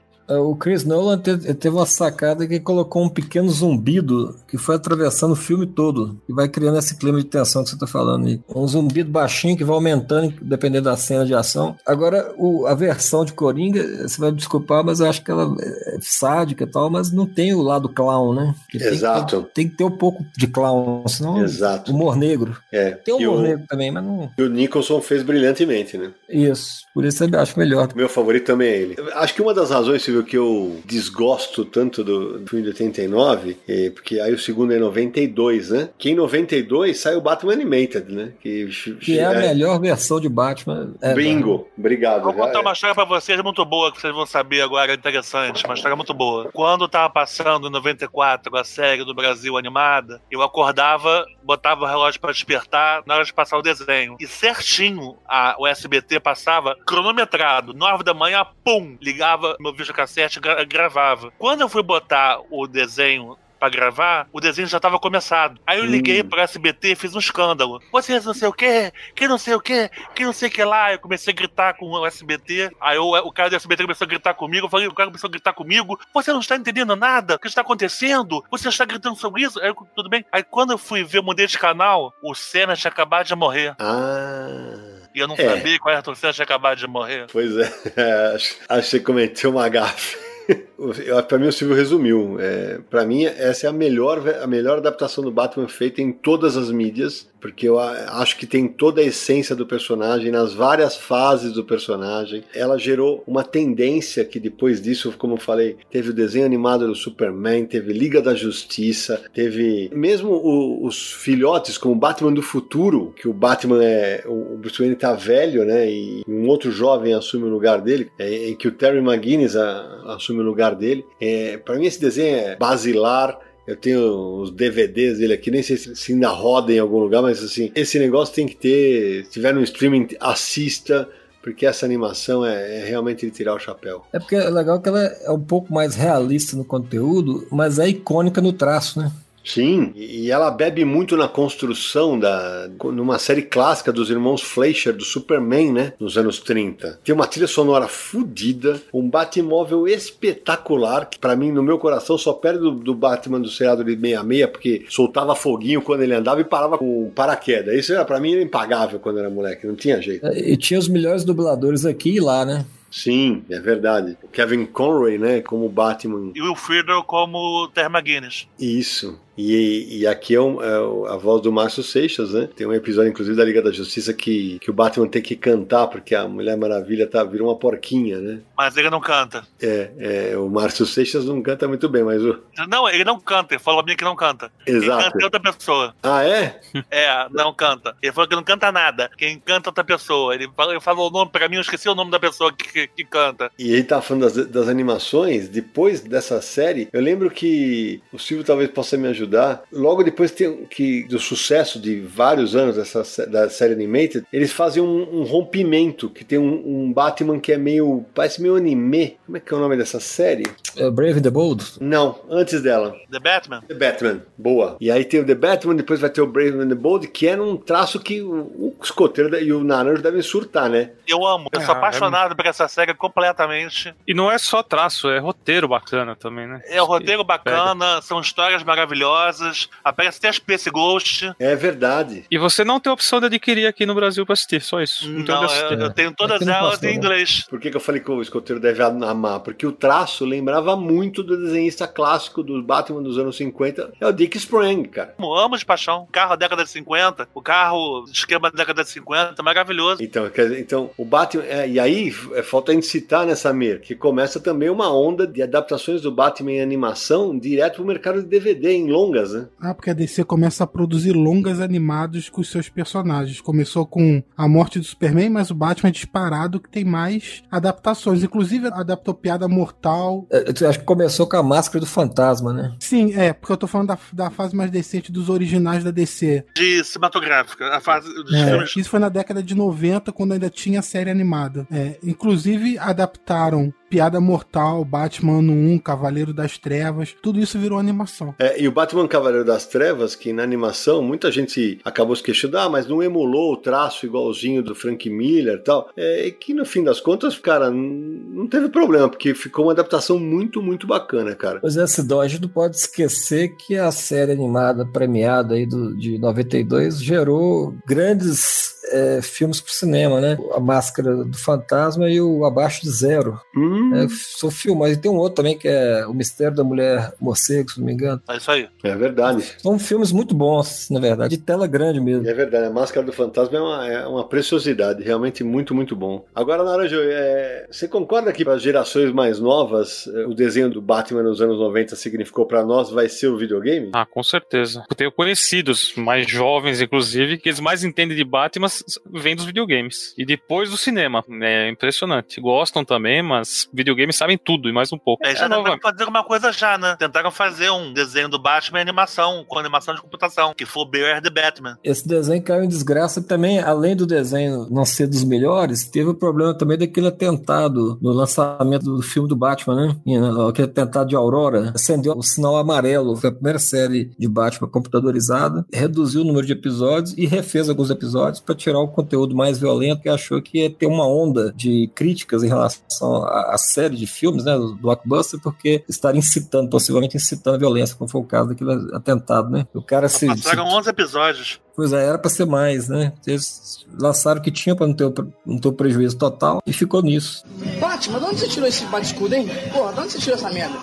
Tá muito engraçadinho, hein, Robin? O escoteiro, além de estar falando dos desenhos animados, dos filmes que dos anos 80 e 90, dos videogames e tal, pô, mas o Batman já teve adaptação em música, teve adaptação em teatro, teve várias outras coisas, né? Teve peça, teve peça de teatro Batman Live, passou no Brasil, passou em São Paulo. Eu fui assistir em Londres e assisti em São Paulo. Teve uma Caramba. peça muito legal, que é um Batmóvel que depois virou um próprio Hot Wheels, virou um Batman musicânone, mas virou um Batmóvel que foi reutilizado. Na música, várias vezes, as músicas são os desenhos todos, as músicas eh, incidentais são muito boas. E uma Entendi. coisa interessante que eu quero dizer é que os filmes do Schumacher são ruins, mas interessante é que as trilhas sonoras dos filmes do Schumacher são muito boas. Sim, verdade. São muito boas. O que ganha dele dos filmes é a trilha sonora. Entendi. É, ô Samir, ainda no episódio, lembrando do episódio de George Clooney, é, eu vou te contar que quando anunciaram o Ben Affleck, eu até me animei de novo pelo aspecto físico do cara. Mas o resultado. Mas sabia que eu, eu entendo as críticas ao filme, mas eu achei que o Ben Affleck fez um Batman legal. Eu não tenho muita. É, Pra interpretação, visual, assim, não tenho muita crítica, não. Eu amei o Ben Affleck. Adoro Ben Affleck. Não fale mal de Ben Affleck perto de mim. tarde demais. adoro o Ben Affleck. Pra mim, ele foi o Batman ótimo. Achei que ia ser uma, uma, uma droga, mas eu adorei. É, eu acho que aí ficou bem, tanto como Bruce Wayne quanto Batman, mas aí já não vai ser mais nos próximos filmes, né? Agora estão fazendo um novo e estão procurando um novo Bruce Wayne aí no, novo ator. Só É. não pode ser o vampiro do crepúsculo, né? Pelo amor de Deus, que não seja. Peço a Deus. Não, pelo amor de Deus. Eu só espero que isso seja um boato, aí vai ser demais. Rob Pattinson, não, pelo amor de Deus. Aquilo ali foi pegadinha. Ô, Sidão, antes da gente terminar o, programa, ah, queria me- mencionar um, um tópico aqui. Eu acho que o Batman ele é um personagem tão forte, Uhum. tão marcante, né? Que nos quadrinhos, ainda falando sobre quadrinhos, ah, mesmo quando ele não é o personagem principal, tem muita coisa que a gente lembra da história, da série, da trama, por causa da participação do Batman. Hum, Por exemplo, se a gente fala da Liga Cômica do Giffen, a primeira coisa que eu lembro sem é dúvida. do Batman entrando na sala quando tá todo mundo brigando, logo no começo. Tá o, o, o Guy Gardner tá brigando com, com o Capitão. Marvel, se não me engano, com o Besouro Azul e tal. Ele, ele manda. Todo mundo vai só olhando pra ele, todo mundo vai sentando, sentando, sentando. Ele, ele encara o Guy Gardner e fala, senta. E o cara senta, né? E Uhum. fica quieto, né? E tem aquele. Lógico, a cena clássica do soco, né? Que ele dá no- um soco só no, nesse Lanterna. Verde. Aliás, os Lanternas Verdes eles têm um problema sério com o Batman, né? Porque o próprio Al Jordan, né? Foi discutir com ele quando viu o Batman tava analisando o anel do cara na mão. Pra que, que sabe isso aqui? Tem vários, né? O Hitman, aquele personagem do Garfênis, por exemplo. Sim. Uh, ele encontra o Batman, que é uma série muito legal, porcamente publicada no Brasil. Uh, ele encontra o Batman, ele para, ele olha pro cara e fala assim: Quem é você? Aí ele, ele mesmo fala: Brincadeirinha, e sai correndo, né? Porque ele, depois ele apanha do, do Batman. E vários outros. O Monstro do Pântano, do Alan Moore, tem um encontro marcante com o Cavaleiro das Trevas, né? Na, na série do Moore. Enfim, ele é um personagem tão forte que a gente grava essas participações dele. Concordo e tem uma. Como eu sei que o escoteiro também coleciona a Liga da Justiça, e para não falarem que eu só falo mal do, do Grant Morrison, eu sempre digo que a- o primeiro arco do Grant Morrison na Liga da Justiça, que é quando eles enfrentam aqueles marcianos brancos, tá toda a liga detonada, presa. Aí o líder dele fala assim: só falta um, o Batman, mas ele é só um humano. Aí o Superman levanta a cabeça e fala: o humano mais perigoso da Terra, né? E aí o Batman começa a dar pau nos caras, que ele descobre que os caras são marcianos, acende fósforo caramba, perto dos caras que eles têm ojeriza de fogo, né? Puta, é o que você falou. É, o personagem acaba muito bem trabalhado, mesmo em arcos que não são propriamente dele. E o interessante é que nessa história, eles ainda estavam ainda com os uniformes e estavam ainda disfarçados, sem estar como marcianos brancos, e o Batman já sabia que eles eram marcianos já. Uhum. Quando ele risca o fósforo, aquele ele é muito legal, É. porque mata na hora que eles são marcianos. É verdade, eu falei, eu sei o que vocês são, é impressionante. O escoteiro, mas a gente também não pode deixar de citar as fases mais recentes, né, do Batman, né? Tanto com o Scott Snyder quanto com o Tom King. Você que tá acompanhando, dá um panorama, como é que tá isso aí? Olha, eu tô gostando muito. O Scott Snyder é um, um escritor maravilhoso. O Capô, o é maravilhoso. Mas encontrei um escritor que,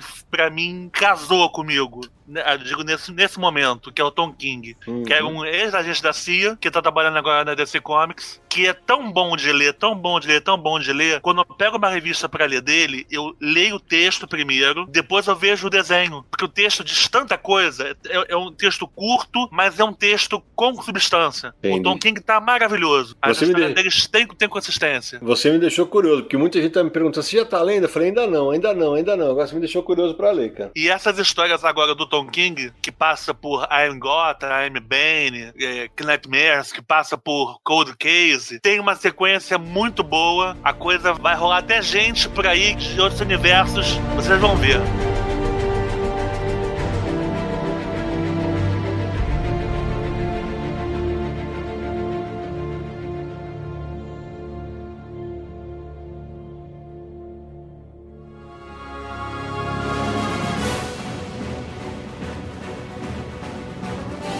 Pessoal, o papo tá espetacular, né? Mas já já estamos aqui no meio da madrugada, o Sérgio já tá acordando lá no- em Luxemburgo. Então, antes da gente encerrar, menino Samir Naliato, quem quiser encontrar o Confins do Universo nessa bate internet, como é que faz? É a coisa mais fácil. Você pode acessar podcast.universohq.com, tem todos os episódios lá listados para você ouvir. Também estamos no iTunes, é só buscar por Confins do Universo. Você pode deixar inclusive o seu comentário lá com a sua opinião do podcast, deixar sua avaliação com um votinho nas estrelas. E se você usa Spotify para ouvir suas músicas, também estamos no Spotify. Você pode assinar o podcast por lá e receber os novos episódios. Se quiser mandar um e-mail pra gente, podcast@universohq.com ou uma mensagem de áudio para DDD 11 94583 5989. O Confins do Universo é um podcast do site Universo HQ, www.universohq.com e também estamos nas redes sociais. É só buscar por Universo HQ no Facebook, no Twitter ou no Instagram. Muito bem. Meu amigo Silvio Ribas, que honra ter você aqui com a gente no Confins do Universo. Já sabe o caminho, espero que você tenha gostado. Obrigado por dividir com a gente a tua experiência sobre o Batman, todo o teu conhecimento que você adquiriu esses anos todos como fã do Cavaleiro das Trevas. Ô Sidão, eu fico muito honrado com esse convite de vocês e feliz ano do morcego, né? Vida longa morcego e a gente sempre pode aprender um pouco mais, mas assim, um saldo importante que eu tenho dessa coisa com Batman é as amizades, né? Gente de que eu conheço aí há, há mais de 20 anos, quase 30 anos, de várias partes do Brasil, até do exterior, por conta desse personagem, né? Uma época anterior à internet. É verdade. Meu querido Márcio Escoteiro, muito obrigado por ter dividido com a gente tantas histórias sobre o, Homem Morcego. Também já sabe o caminho agora, quando for convidado, já fica mais fácil para voltar. Não precisa nem ser desmaiado para entrar na Batcaverna aqui do Confins do Universo. Muito obrigado. Quero dizer que 80 anos do morcego tem novidade por aí. Aguardem. Olha aí. Marcelo Naranjo, suas despedidas. Olha, faça como o Batman, ele próprio coleciona a memorabilia dele e guarda na caverna. Então imagina a gente. E esteja é. conosco no próximo Bate-episódio de Confins do Universo. É, pensei que você ia falar alguma coisa da história da Laerte, do segredo do morcego.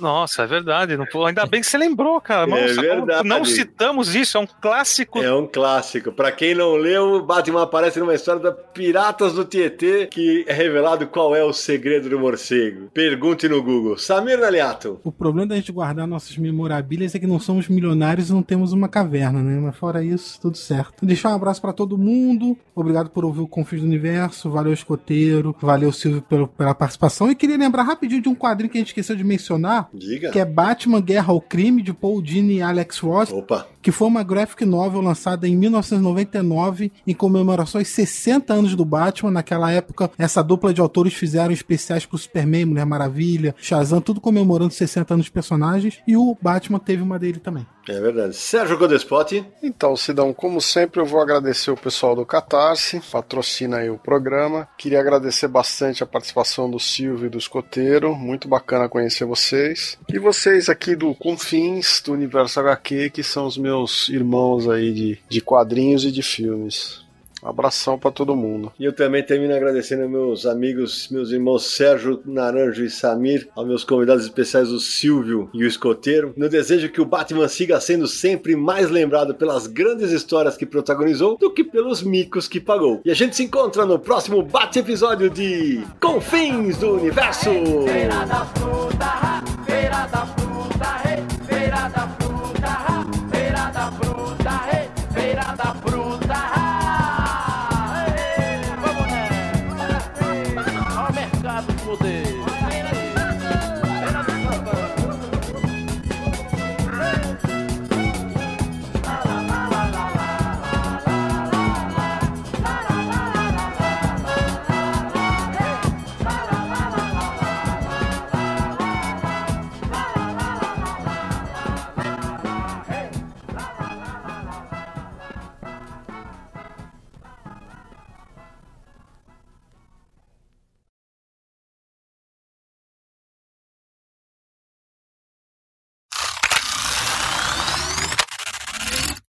ao contrário do Batman, eu acho sinceramente que a noite foi feita pra gente dormir.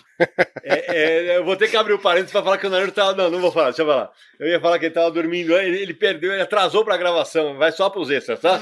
Ele atrasou a gravação porque ele tava dormindo na sala. E eu, eu desesperado pensando que tinha acontecido alguma coisa com ele, mas tudo bem. Pronto. Vou aproveitar e vou pegar um copo d'água aqui. Vai lá.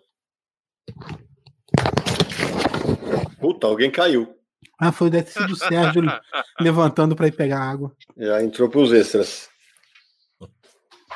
2 a Vou 2 pegar no jogo água. do Inter. E morreu.